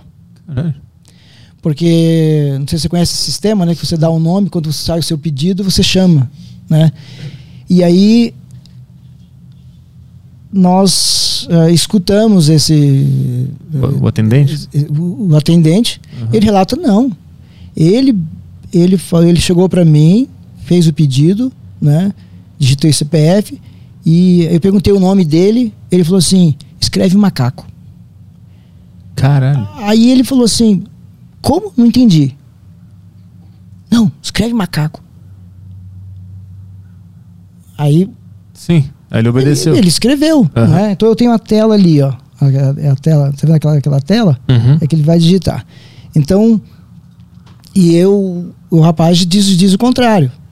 Que ele estava do, que ele estava do outro lado do balcão, né? Distante e não, e não falou nada, né? E o atendente diz: "Não, ele ele deu a volta sim, ficou do meu lado e falou para mim escrever. Ficou do meu lado. As imagens mostram ele do lado. Só que o que, que ele diz? Falou assim: não, mas eu fui ao lado porque ele não ouviu o meu CPF direito e eu fui para falar meu CPF mais incisivamente para ele. Meu Deus, que situação. O que foi que eu fiz? Eu peguei a tela, eu peguei as imagens e peguei a tela daquele monitor com os caracteres distribuídos e veja as próximas imagens. Eu consegui reproduzir o movimento dos dedos dele. O quão. o- consegui reproduzir Ah. o, o- o movimento dos dedos dele para em Sim. que caracteres ele teclava no momento em, em, em que eles, o, o cliente estava do lado. E aí veio, a le, veio as letras. E, é compatível com os caracteres. M Ah, compatível. aham. Aquele movimento. Então ele escreveu de fato, macaco. Ele escreveu, mas fica a dúvida de quem Não. pediu ou quem teve essa iniciativa, é isso? Ele escreveu, ah, corrobora o fato de que ele estava do lado, né? E ele, ele escreveu, mas ah, qual que é a incompatibilidade? Que ele, o, o acusado, né? Que virou, virou contra ele, ele disse que ele só simplesmente foi pro lado para repetir o CPF. Então você percebe aí como ficou? Uhum. Então, a, pericialmente a gente faz o, o trabalho. Aí dali para frente, a interpretação disso, já a autoridade policial vai ficar à vontade para fazer as suas interpretações. Né? Tanto que Uhum. a delegada, nesse caso, reverteu todo o processo. Falso, falsa comunicação de crime. Né? Então, foi importante, porque o rapaz, o rapaz, ele, rapaz, ele quase perdeu o emprego, ele ficou afastado do, do- do Meu trabalho. Deus. né? A lanchonete, a lanchonete foi muito humana com ele, que ainda continuou pagando para ele, mas ele, ele entrou em de- depressão, né? Um rapaz novo de, de 18 anos, né? Então imagina. E então foi um trabalho interessante que eu consegui reconstituir a movimentação do- dos dedos dele e mostrar que naquele no, no momento da tecla ele não estava o cliente não estava do lado de lá Sim. ele estava aqui Ah, agora eu entendi. Então, agora eu entendi. Então, quando ele escreveu macaco, o cliente estava do lado dele. Não era o CPF que ele estava dando, ele estava mandando escrever macaco. Entendi. e, e o, que, o que ficou olha lá a última imagem que vai demonstrar acho que é a última essa ó, tá vendo os, os movimentos dele são compatíveis aquele um grupo se você separar quatro caracteres de quatro em quatro caracteres em relação às letras que formam essa palavra macaco, você é compatível com os movimentos que, que ele faz. Uhum, então você uhum. tem você tem essa realmente essa E cadê o, o cliente do lado do atendente? Eu não, eu não enxerguei ele. é que tá muito pequenininha ali, ó, É tá na imagem. uma antes, será? Aqui, ó, tá o cara no caixa, o cara Aí ele lá. aqui, ó. É isso. Aí, tá de, Ah. azul, de azul ali, ó. Cara, que loucura. Então, Então, qual, qual a importância do trabalho da perícia? É trazer a verdade, né? sim. Trazer elementos para que a autoridade policial ela, ela veja e tire suas dúvidas, né? Isso, isso é importante, fazer justiça, né? Cara, eu não conhecia esse caso. Que loucura. É. Então, o que, o que a delegada entendeu é que o cara armou isso pra conseguir ganhar uma grana do Burger King. É, Tu não pode falar, mas É, não é. o cara fala sou- assim, é demitido, Eu sou, mas... eu sou, sim, sim, eu sim. sou técnico só, sou técnico. É. Mas de acordo com. Pra, ir- pra delegada ter invertido, então ela, ela percebeu que o cara tava cometendo um, um- crime ali. Ele falseou um crime pra ganhar uma vantagem, né? Cara, que loucura esse. esse- É, isso não é, não é, não é muito incomum, não, de repente. Né? Cara, que doideira. É, então você vê que o trabalho pericial é importante. Aí, o, o tecladinho ali do, do sistema do Burger King, tu teve que ir lá tirar uma foto da, da tela? Sim, nós, a perícia, nós fomos no local lá com o rapaz, né? Fiz- fizemos as fotos do local, fizemos a foto é, desse painel e está ali no- na- dentro das proporções Uhum. e para poder desenvolver esse trabalho, né? Pô, muito legal. É, o que mais que temos de, de casos interessantes que tu trouxe aí? Tem um caso interessante, pode ser, esse esse é show, a pasta C. Isso é tecnologia agora, de ponta. Ó, esse é o scanner que eu te falei, né, que a polícia eh, comprou, Uhum. a Superintendência de Polícia Técnico Científica, né? Trimble. É, por meio da, da- da Polícia Civil. Esse, aquele equipamento, ó, eu, eu faço um escaneamento de um veículo. Esse caso é um veículo que ele vai sofrer vários embates de, de, projetos de, de arma de fogo, perfurações. Esses são os pontos em que aquele scanner no tripé ele vai fazer um registro. Ah, essa é uma imagem final em que o veículo Ele foi escaneado. Você percebe ali que tem umas pontas, são varetas. Aham. Aquelas varetas, elas foram colocadas eh, exatamente nas perfurações onde entraram os projéteis. Entendi. né? Mas foram colocadas digitalmente ou já estavam no local quando o scanner passou? Você coloca eh, no local e o scanner vai fazer um bloco, ou seja, ela vai gerar junto com a nuvem de pontos, ela fica grudada é, é, junto com o veículo. Sim, entendi. E o objetivo qual que é? O objetivo é puxar a trajetória de que ponto veio aquele projétil. Aham. Isso era um, foi um caso também. É, se for, foi um caso lá, as, as varetas. Esse foi esse caso que, que acontece, eu não, não é, resguardado questões de, de sigilo, né? É um cidadão, ele furou um bloqueio, furou um bloqueio policial, não sei porque não sei, não sei qual, qual o motivo, né? E GTA, né? jogou os carros pra, o carro para cima dos policiais, tal, né? E os policiais atiraram, Aham. né? É só até aí onde eu sei, né? Uhum. É, vários policiais atiraram. então, então, Cinco estrelinhas no GTA lá, É. o cara pegou. e aí? e aí, ó, você, é, você tem ali a nuvem de pontos do software que gerou. ó. Ali eu coloco um bloco também em 3D compatível, ó. E ali obtenho ali as trajetórias, né? ele estava com dois ocupantes. Né? Aqui eu trabalho com o software. Olha agora. Cara, dá ver dentro também. Isso, esse corte aí, ele demonstra um prolongamento daquelas varetas, né? Uhum. Que vai determinar em que ponto passou o projétil. O banco traseiro, ele teve, ele sofreu três ou quatro, perfura, quatro perfurações, o banco traseiro. Né? Nós vamos ver outras imagens agora, olha lá.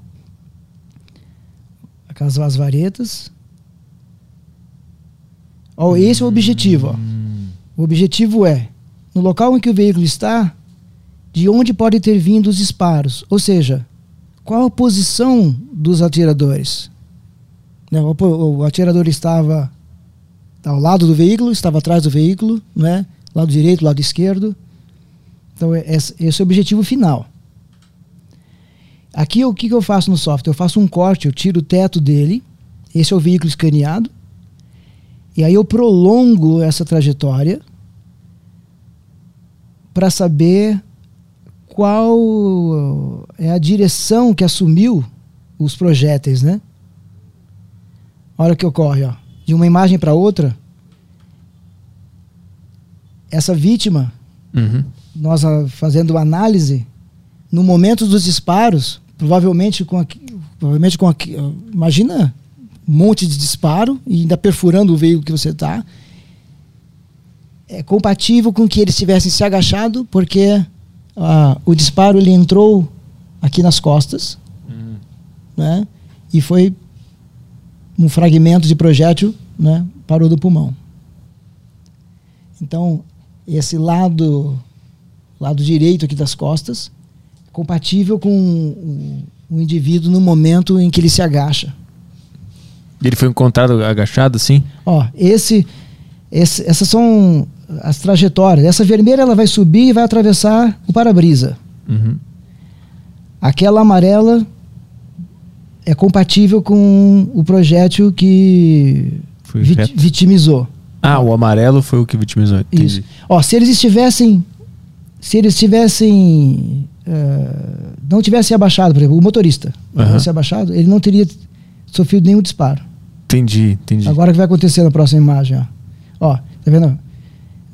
Quatro projéteis que atraves- atravessaram, ó, eles- esse projétil, esse o, o- azul pegou, né? não pegou porque provavelmente esse passageiro sobreviveu. Aham. Por incrível que pareça, ele sobreviveu. Ó, esse disparo em, em amarelo é o disparo compatível com a lesão que vitimizou. Uhum. Tá vendo aquela vermelha do lado direito? Que tá lá no banco lá? É, atravessou o encosto do banco e não, ati e não, e não matou o passa- passageiro. Caralho. A explicação, ele, ele deve ter se abaixado também. Ah, entendi. Uhum. Então esse, esse motorista ele foi atingido e vocês não sabiam como. Aí vocês têm que imaginar, bom, então ele deve ter se, se abaixado e por isso que ele, que ele tomou o tiro. Vocês imaginam ali o que pode ter acontecido para ele ter tomado aquele tiro, porque numa posição normal não teria tomado. Exatamente. Então, como ele tomou aquele tiro? Porque o banco dele não foi perfurado. Uhum. O banco dele não foi perfurado. Então, esse é o, esse é o próprio veículo. E esse, esse boneco, esse indivíduo, ele tem a altura do motorista, né, que, que faleceu.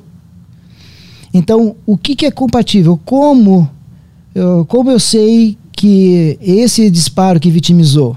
Porque ele é compatível com as lesões que, que, que a vítima tem Sim. de, entra, de, de entrada. Então a partir das lesões vocês têm que imaginar o que, que ele fez dentro do carro para ter tomado. Aí vocês têm a trajetória do tiro e vocês têm o laudo do corpo. E aí com esses dois vocês sabem a posição que ele tinha que estar naquela hora Isso. para ter tomado o tiro. Agora, uma coisa muito interessante agora.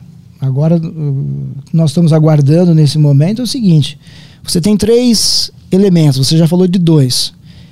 Você tem essa análise, essa análise que é a partir do desenho 3D, de- com essa nuvem de pontos que a gente tem e reconstituição de trajetória. Nós estamos refazendo a cena de, de, de um segundo aqui.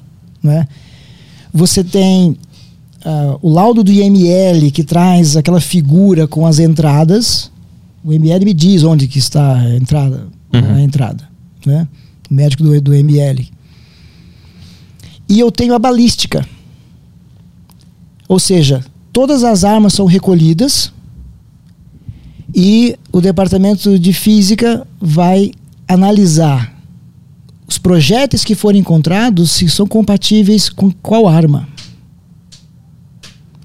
Então, se eu tenho 12 policiais, as armas são recolhidas e a física consegue, né, é, é, colocar no microscópico, né, e observar as ranhuras, as micro ranhuras e conferir se um determinado projétil ele é compatível de ter sido disparado por determinada arma. Uhum. Né? Então, se, se você souber qual arma que foi, porque o projétil foi recuperado. Então, o próximo passo é a balística dizer de onde veio esse projétil. Uhum. Porque se você tem 12 atiradores, os 5 atiradores, qual, qual deles que vitimizou? Sim. Uhum. Porque ah, lá na frente, cada um responde na medida da sua responsabilidade, né? Uhum. Da, da sua, da sua atuação. Então, assim, eh, esse trabalho também é a primeira vez que está sendo feito no Brasil, Uhum. esse trabalho. E, inclusive, ele vai ser apresentado um resumo científico no Congresso de Criminalística em Campinas, né? Então é, é um trabalho Legal. bastante, bastante interessante. Por quê? O- o- a autoridade policial ela requisitou a perícia o seguinte, ó, eu queria a individualização das ações. Uhum.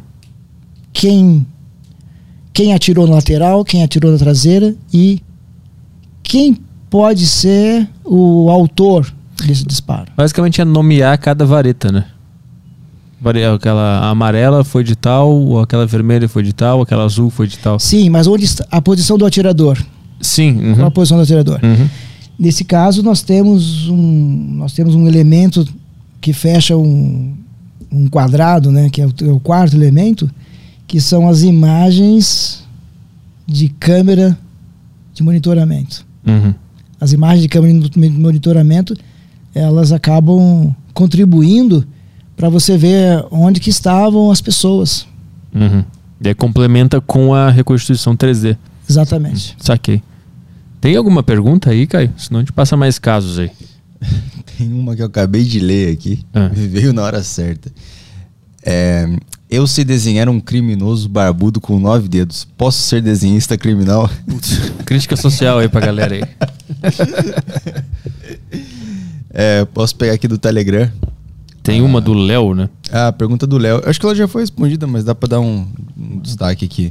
É, Jaísio, você teve um background em outras áreas do desenho antes de ir para a área criminal?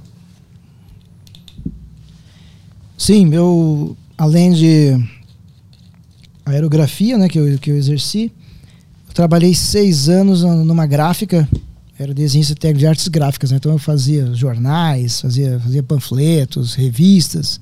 Então eu trabalhei, trabalhei na área gráfica durante seis anos, né? Hum. Com, com, desenho. Mas o que que te trouxe para essa área artística? É, o pai era artista, a mãe era artista?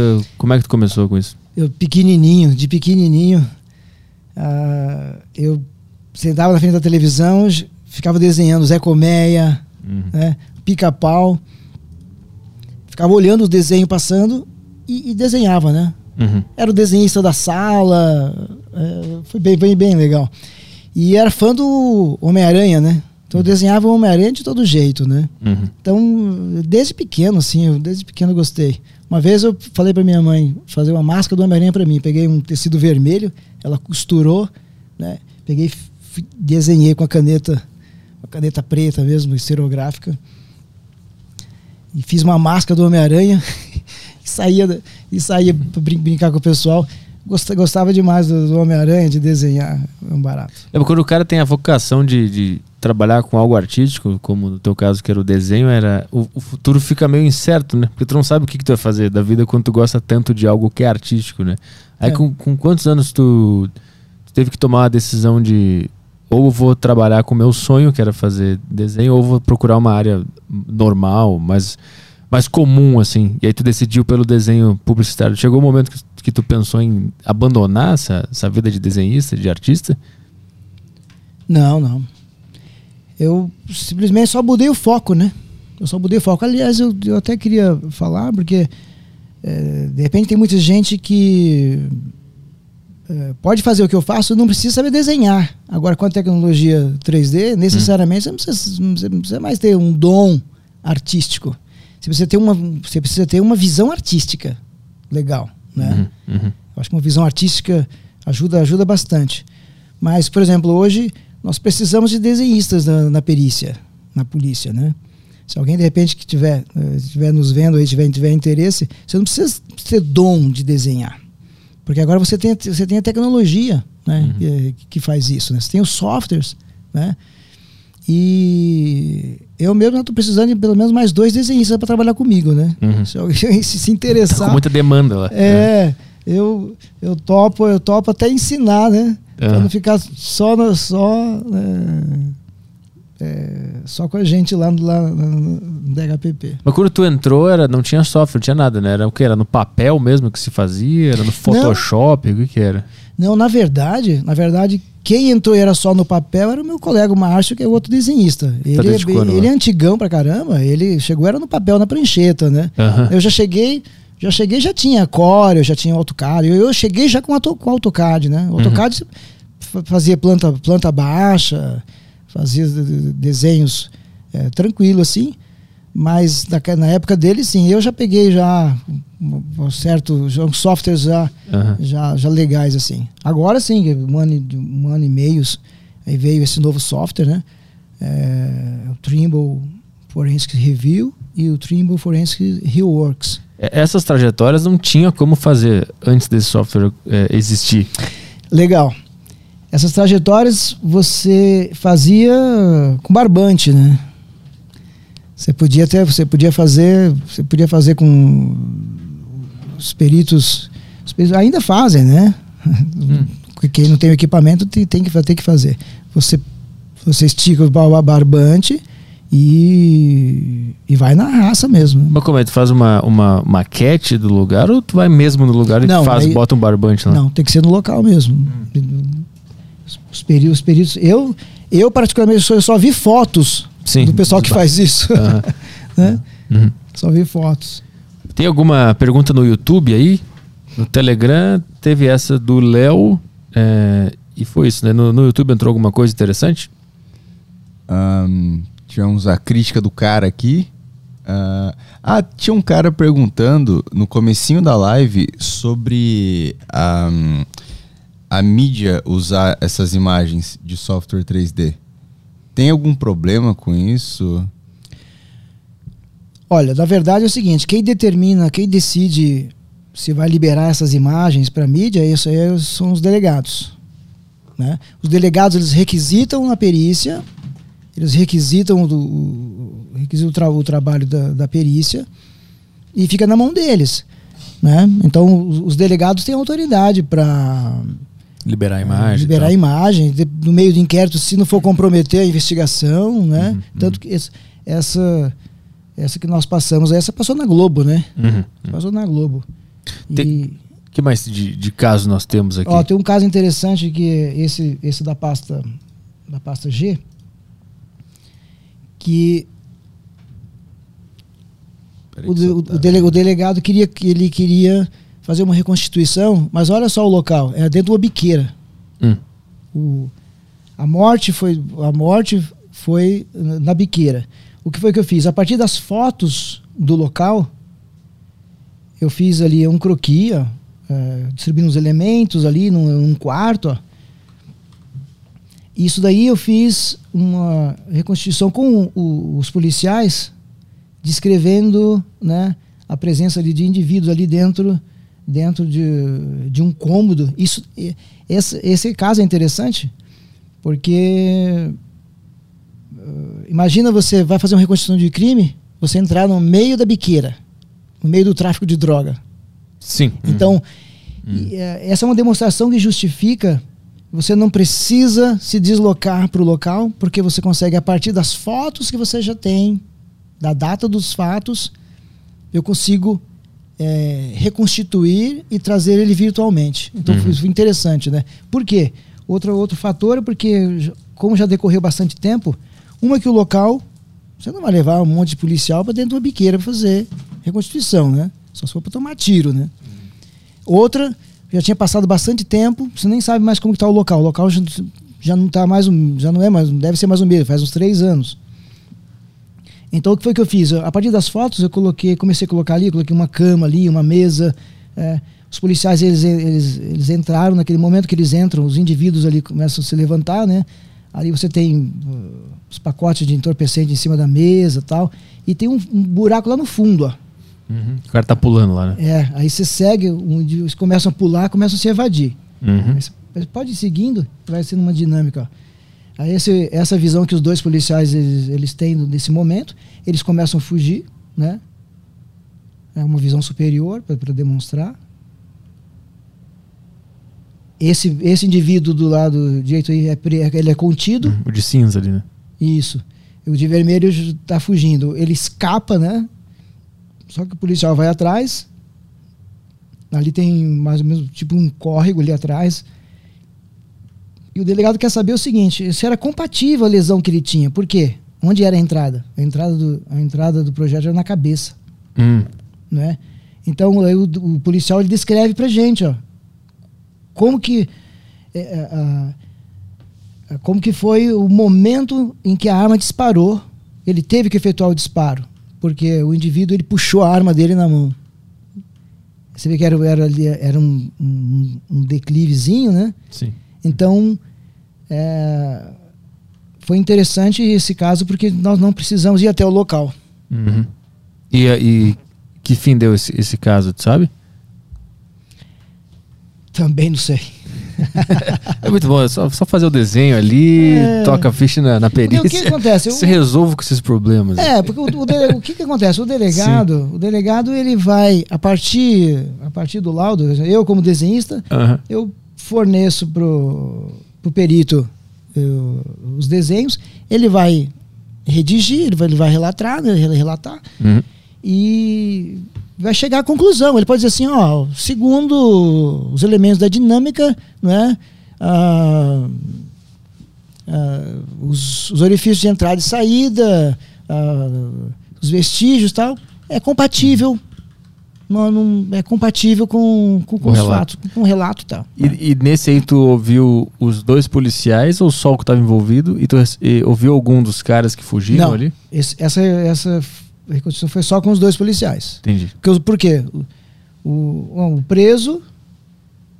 É, aquele, foi, aquele que foi preso, ele, ele, não, foi, não foi ouvido. Na verdade, porque o, polici, o delegado queria saber o fim lá é, Que ele não tem como ter isso. visto, né? É, que o outro não viu, o, o que tá preso não viu nada também, né? Aham, sim. É. Uhum. Então, é, esse, esse caso, esse caso foi interessante por isso. É o que a gente chama de fotogrametria forense, Uhum. que é a partir das fotos reconstitui um local. Né? Outro caso interessante desse é essa da pasta F, F de Fox.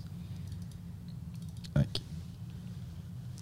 Esse caso, esse caso é interessante porque eu reconstituí um local em que eh, foi 2013, mu- faz muito tempo, em que um grande objeto, ah, tipo um biombo, um embrulho muito pesado, caiu sobre, eh, sobre uma pessoa, né?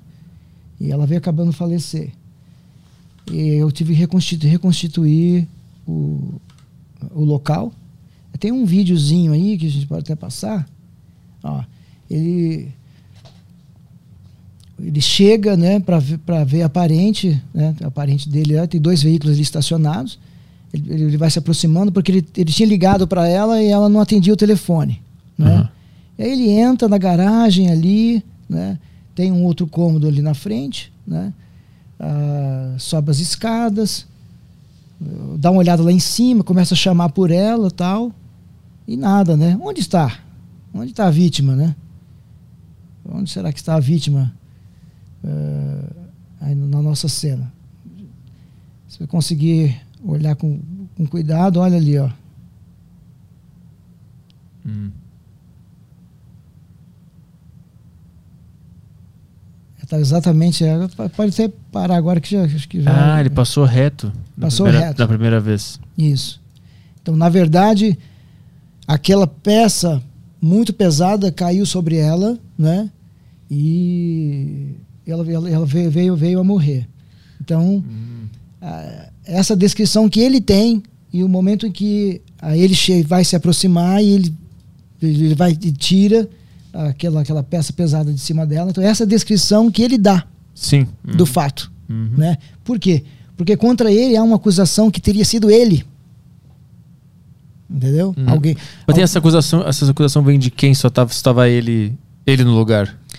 Porque o ex-marido né, dessa vítima, o ex-marido da vítima, ficou assim: peraí, como que essa história é desse jeito?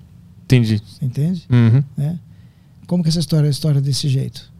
Então, ele acusa ah, esse indivíduo de ele ter praticado. E essa é a versão dele. Então, o que, que a perícia vai fazer? Essa, essa é a versão que ele apresenta. Nós analisamos, ah, nós analisamos uh, os vestígios que a gente tem disponíveis através das fotos de local, por fato de ter, de ter sido muito tempo. E o que, que nós concluímos? Nós não vimos nenhum elemento técnico que pudesse provar que teria sido ele. Vocês fizeram alguma, alguma animação desse tipo nesse imóvel para ver se tem como ele ter caído dessa forma a ponto de matar uma pessoa? Era, é- era bastante pesado e segundo as fotos que a gente tem, e é, é- é compatível mesmo com. É. É. compatível o peso. Você não tem mais esse, esse móvel, esse é o problema. Se a perícia tivesse, ela teria, teríamos feito né, pesagem, né, todos esses estudos. Não tem. As fotos que a gente tem disponível, a descrição que ele dá, elas se demonstram compatíveis. Uhum. Né? Parece que tem um outro videozinho em sequência desse. Ó, tá vendo? Ele, o momento que ele diz que ele remove, essa é uma imagem, vai ter um próximo agora. Ó, segundo o que pode ter acontecido foi isso, ó, que ela Ah, ela foi mover ali do local e veio sobre ela. É possível? Pô, é possível, mas não, não, não se pode provar. sim. É, isso, Uhum. isso, né? Que era possível é porque ele diz que estava molhado, que a- parece que a, a mulher da limpeza tinha, tinha saído e tinha lavado a garagem e tal. E, e as pessoas tinham tinha manuseado, ia manusear aquele, aquele, aquele embrulho, né? Uhum. Segundo as fotos que a gente tem, ele Ah. de- demonstra ser bastante pesado mesmo. Então, a perícia só vai dizer assim: é, o delegado quer saber, né? O, o- ele quer saber. E aí? Foi ele mesmo ou não foi? Uhum. Pericialmente, não é? Pericialmente, nós não temos elementos técnicos para dizer se foi ou não. Falta prova, entre aspas, pra dizer se esse cara fez ou não. Mas é- era um embrulho, então não era um móvel, era, um, era um- uma encomenda. O negócio tava escorado na Era, parede. tipo um, era um material de parede, tipo um biombo embrulhado de, de madeira. Aham. Era um biombo de madeira, aquele, aquele que você, que você secciona ele assim e abre, né? Ah, sim. Uhum. Mas era, era Saquei, bastante. saquei, saquei. Então esse, esse é um exemplo, por exemplo, de você fazer uma reconstituição e de um crime muito muito antigo, né? A partir da- das fotos do local, Hum, entendi. né? Eu só tinha só tinha umas fotos eh, do laudo, né, em PDF. Ah, esse esse acidente, vou chamar assim, foi aconteceu quando? Ah, isso foi em do- 2011. 2011. dois- É, há muito tempo. Então não tinha essa tecnologia e aí só agora que foi feita essa essa É, não, simulação. Foi feito só agora porque o caso ainda ainda está correndo, né? Entendi, entendi. Então eles acharam por bem, Usar essa tecnologia. Uhum. O que mais que temos aí? para verificar. Quer ver um caso legal desse da pasta H?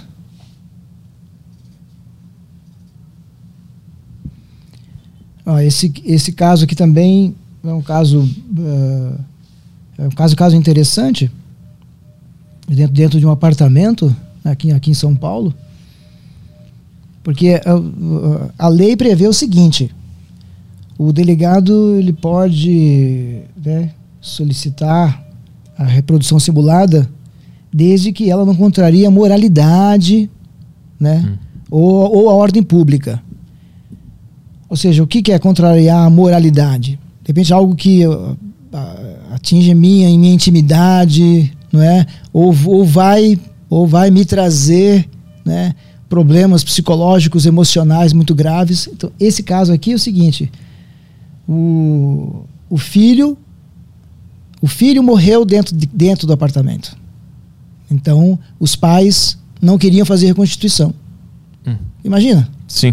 né? Então, vamos respeitar. Então, ah, não precisa fazer reconstituição. Pediram para os pais. Claro que não. Eu já perdi meu filho aqui dentro. Né? Ele já foi morto dentro. Então, esse é um caso, por exemplo, que justifica né, um uso do software para você é, reconstituir o local, virtualizar o local e trabalhar nele. Então, Uhum. lá, então nós temos os vestígios. Aí eu fiz é, vestígios ali de os projéteis né, que foram localizados. E você vê tem um croqui ali, ó. Esse croqui, aquele outro, né? Esse aí, ó. Esse croqui eu fiz a partir das fotos que eu tinha no local. Você vê que está bem, até bem simplificado. Porque imagina, o trabalho do desenhista, você pegar um laudo e você vê, peraí, esse, esse corredor aqui, esse quarto aqui, aquele. ah, aqui ter um sofá ali, vai ter, tem uma janela ali. E eu reconstituí aquele apartamento, né? Para não precisar ir lá no local. E ouvir os, ouvir os policiais tá, no dia dos fatos. Por quê? Hum. Porque esse caso foi o seguinte: o filho né, tinha, segundo se consta, ele tinha, tinha problemas assim, eh, problemas psicológicos, tal, me, me parece. E ele tinha e chamaram a polícia, tal. Pro- Talvez não sei se foi os próprios pais que chamaram, né? E porque ele tava com uma- com facas umas adagas assim, né? Grande, de 93 centímetros. E de, alguma forma a polícia foi chamada, eles entraram, né? Os policiais entraram, entraram no, no apartamento. Só que o, o, o cidadão ele foi para cima dos policiais com a faca, Hum. com as adagas, né? com duas, né? Então, e aí acabou acontecendo acontecendo aí os, os disparos lá dentro, né? Então reconstituir, você vai ter uma sequência de imagens agora que ela vai demonstrar lá, a chegada deles, né? ah, no momento, ele era atendido pelos pais, e, ah, a filha está lá, está lá, tá lá no quarto, eles entram no corredor, e aí eles é recepcionados assim, né? Cara. Segundo eles, ó. Uhum. Nas duas mãos. E eles vão recuando, eles vão indo para trás, eles vão indo para trás. Chegam na cozinha, né? Olha lá, vão mais para trás. E chega um momento em que eles se aproximam tanto do, tanto dos policiais que eles acabam disparando, né? Uhum. E esse é o momento em que, por exemplo, essa é a posição em que esse policial disse que ele estava no momento em que ele efetuou o disparo, porque pra, o delegado queria saber se era compatível a posição, é compatível a posição Com ferimento, né? é, com, é, com os ferimentos que ele tinha de, de, de entrada, né? Uhum. Então, isso, isso foi importante para esclarecer essa dinâmica, sabe? Uhum.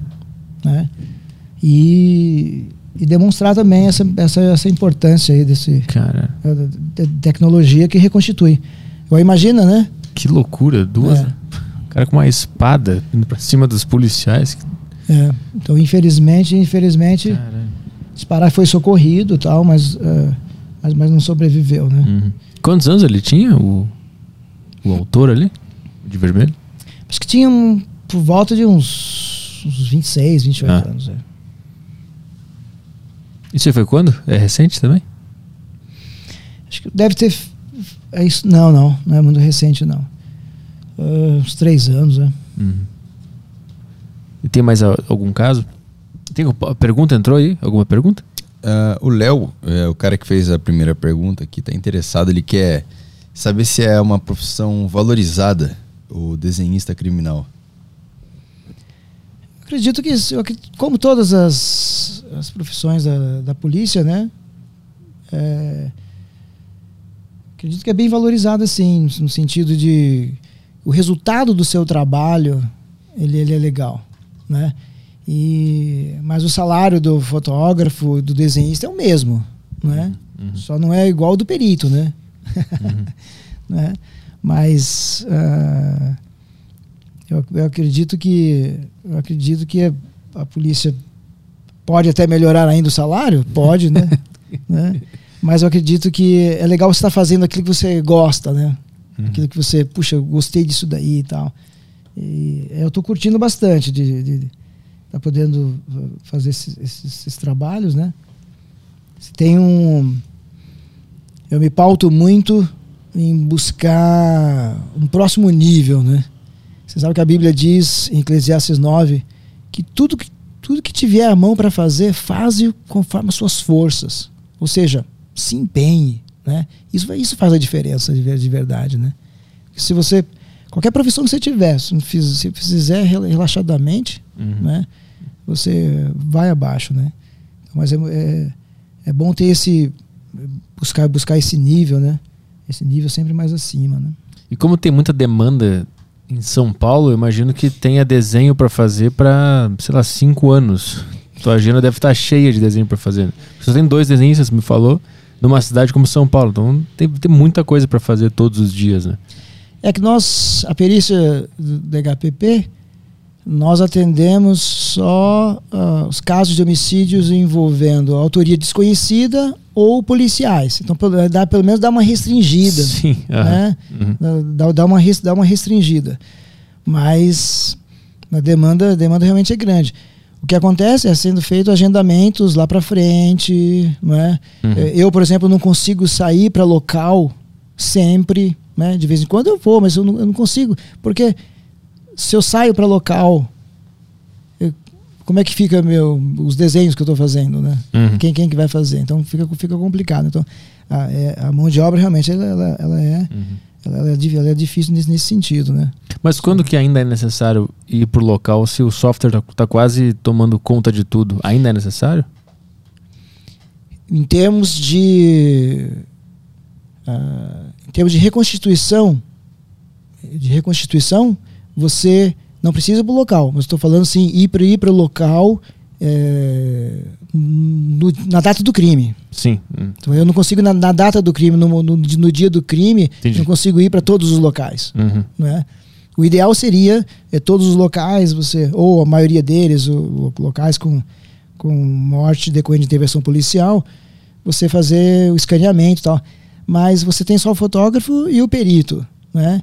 Que já estão com, com aquela demanda. Uhum. Você tem mais uma atividade, mais uma atividade para eles, aquilo fica fica, fica difícil, né? Sim. Ah, uhum. Para eles, né? Uhum. O ideal seria registrar esses, esses locais para lá na frente, é, quando a promotoria, o juiz solicitar, eles, é, você já tem aquele local eternizado.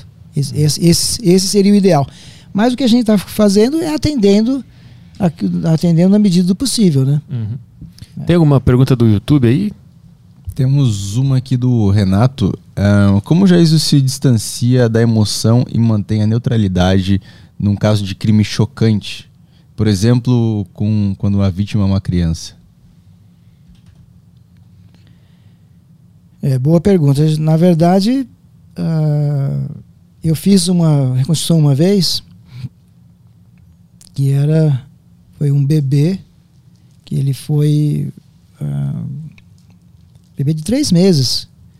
Ele foi mergulhado no balde, né, dentro do, do banheiro. E no meu caso, no meu caso, como uh, eu chego, chego sempre de, mais normalmente depois, né? Uh, o máximo que eu tenho são fotos, assim. Então, as fotos eu consigo passar rápido. então, acho que eu consigo sobreviver porque eu passo rápido pelas fotos. E, e, e, no local só traz a lembrança, quando eu fui fazer a reconstrução, só traz a lembrança daquelas fotos que você teve que né, de, de, é, ter ciência uhum. é, daquele momento do, dos fatos. Mas a gente tem que tocar para frente, fazer o trabalho e, e dá para separar assim, uh, você focar, não preciso entregar isso daqui. E esse, esse foi, foi, um caso bastante, bastante, bastante triste, né? Mas eu tive que fazer o papel até, papel até da mulher de novo, né? Papel da mulher. Hum. e na, na, discussão ali, e depois que a criança seria levada lá e, e, e, seria, seria morta. Mas a gente consegue separar com o tempo, você vai, uhum. você vai, vai, acostumando, né? Mais algum aí? Vamos mostrar mais um caso. Ah, fechou aqui. Dá tá. para mostrar mais um caso. Vamos mais um então. Fechou. É, vamos. Uh, essa pasta, pasta de extra tem não? Tem, tem aqui. Aqui é, pra... tem um vídeo. Ó, esse. Deixa eu só colocar aqui. Aí. Esse vídeo ele demonstra ele demonstra um trabalho que eu fiz também a partir de fotos, né? Porque foi dentro de uma, de uma comunidade Imagina você fazer uma reconstituição dentro de uma comunidade em que houve uh, uma morte violenta, né? Aí eu reconstituí a partir, da, a partir das fotos, ali os, os cômodos, a escadaria e tal, né? Então, eles teriam entrado ali, a segunda descrição, teriam entrado ali e o indivíduo no quarto com uma arma, ofereceu resistência e acabou falecendo ali dentro daquele quarto. Então, uhum. a, a, partir das fotos que eu tinha daquele, daquele quarto, eu consegui pegar elementos, né, como a medida ali daquela, daquela janela, né, eu faço uma pesquisa e procuro, um, procuro uma janela compatível. E a partir dali eu vou buscando proporções. Uhum. Né? E esse trabalho foi, esse trabalho foi importante porque, imagina, a morte foi dentro de casa. Né? Quem vai querer abrir a sua casa para reviver aquele momento de morte? Né? Sim. Então, é uhum. é só, é só para ilustrar essa, essa, essa possibilidade, né? Uhum. Tudo que tu tinha eram as fotos que foram tiradas na, no dia do crime, né? Essas fotos é, te dão a base para criar esse cenário aí, né? Isso. Uhum. Tem mais algum? Eu acredito que já, já foi todos. Passamos né? todos? Já, passamos todos. Bom, então é, é, isso aí. Tu quer divulgar tuas redes sociais? Eu vi, eu vi que no teu Instagram tu passa bastante videozinho lá da, dos 3D, tu, tu tá começando a postar coisas lá também, né? É, tá bem, tá bem fraquinho, né? É, o pessoal seguir lá, pô. Qual é o. Qual é, tá na descrição aí, Caio? É, Tá na descrição. Aham. gama ponto desenhista criminal. Esse mesmo. Isso, gama ponto desenhista criminal. E a gente pode trocar umas ideias lá. Eu tô vendo aqui a- o teu Instagram, tem- tu tá postando várias reconstruções lá, né? Em, em 3D, os vídeos e tal, o pessoal pode, pode conferir lá. YouTube tu não tem. Não, não tem. YouTube não. Não tem. É só no Insta, então. Tô no Insta. Jaísio Gama. des- é, como é que é? Ah, Gama.desenhista criminal. Isto. É isso aí. Mais alguma, alguma coisa para divulgar? Recados finais? Não, tranquilo, eu só agradecer aí pelo, pelo convite. Eu trabalho com o Ricks, né? Grande Ricks. É, Ricks, Comentou eu- na live aqui hoje. Comentou? Aham. Isso. Ricks foi no nosso show lá. É. É. É. E eu queria, eu queria ah, só concluir o seguinte. Eu aprendi eh, reprodução simulada dos fatos, né, com um dos maiores peritos criminais do Brasil, né, que é o perito criminal Dr. eh, Hermindo Lopes Filho, né? Dr. Hermindo eh, é um ícone muito es- especialista em homicídio. Eu aprendi com ele reprodu- reprodução simulada, viver a vivência e, lidar com lidar com cena de crime, né? E hoje ah, hoje não está na nossa equipe, né?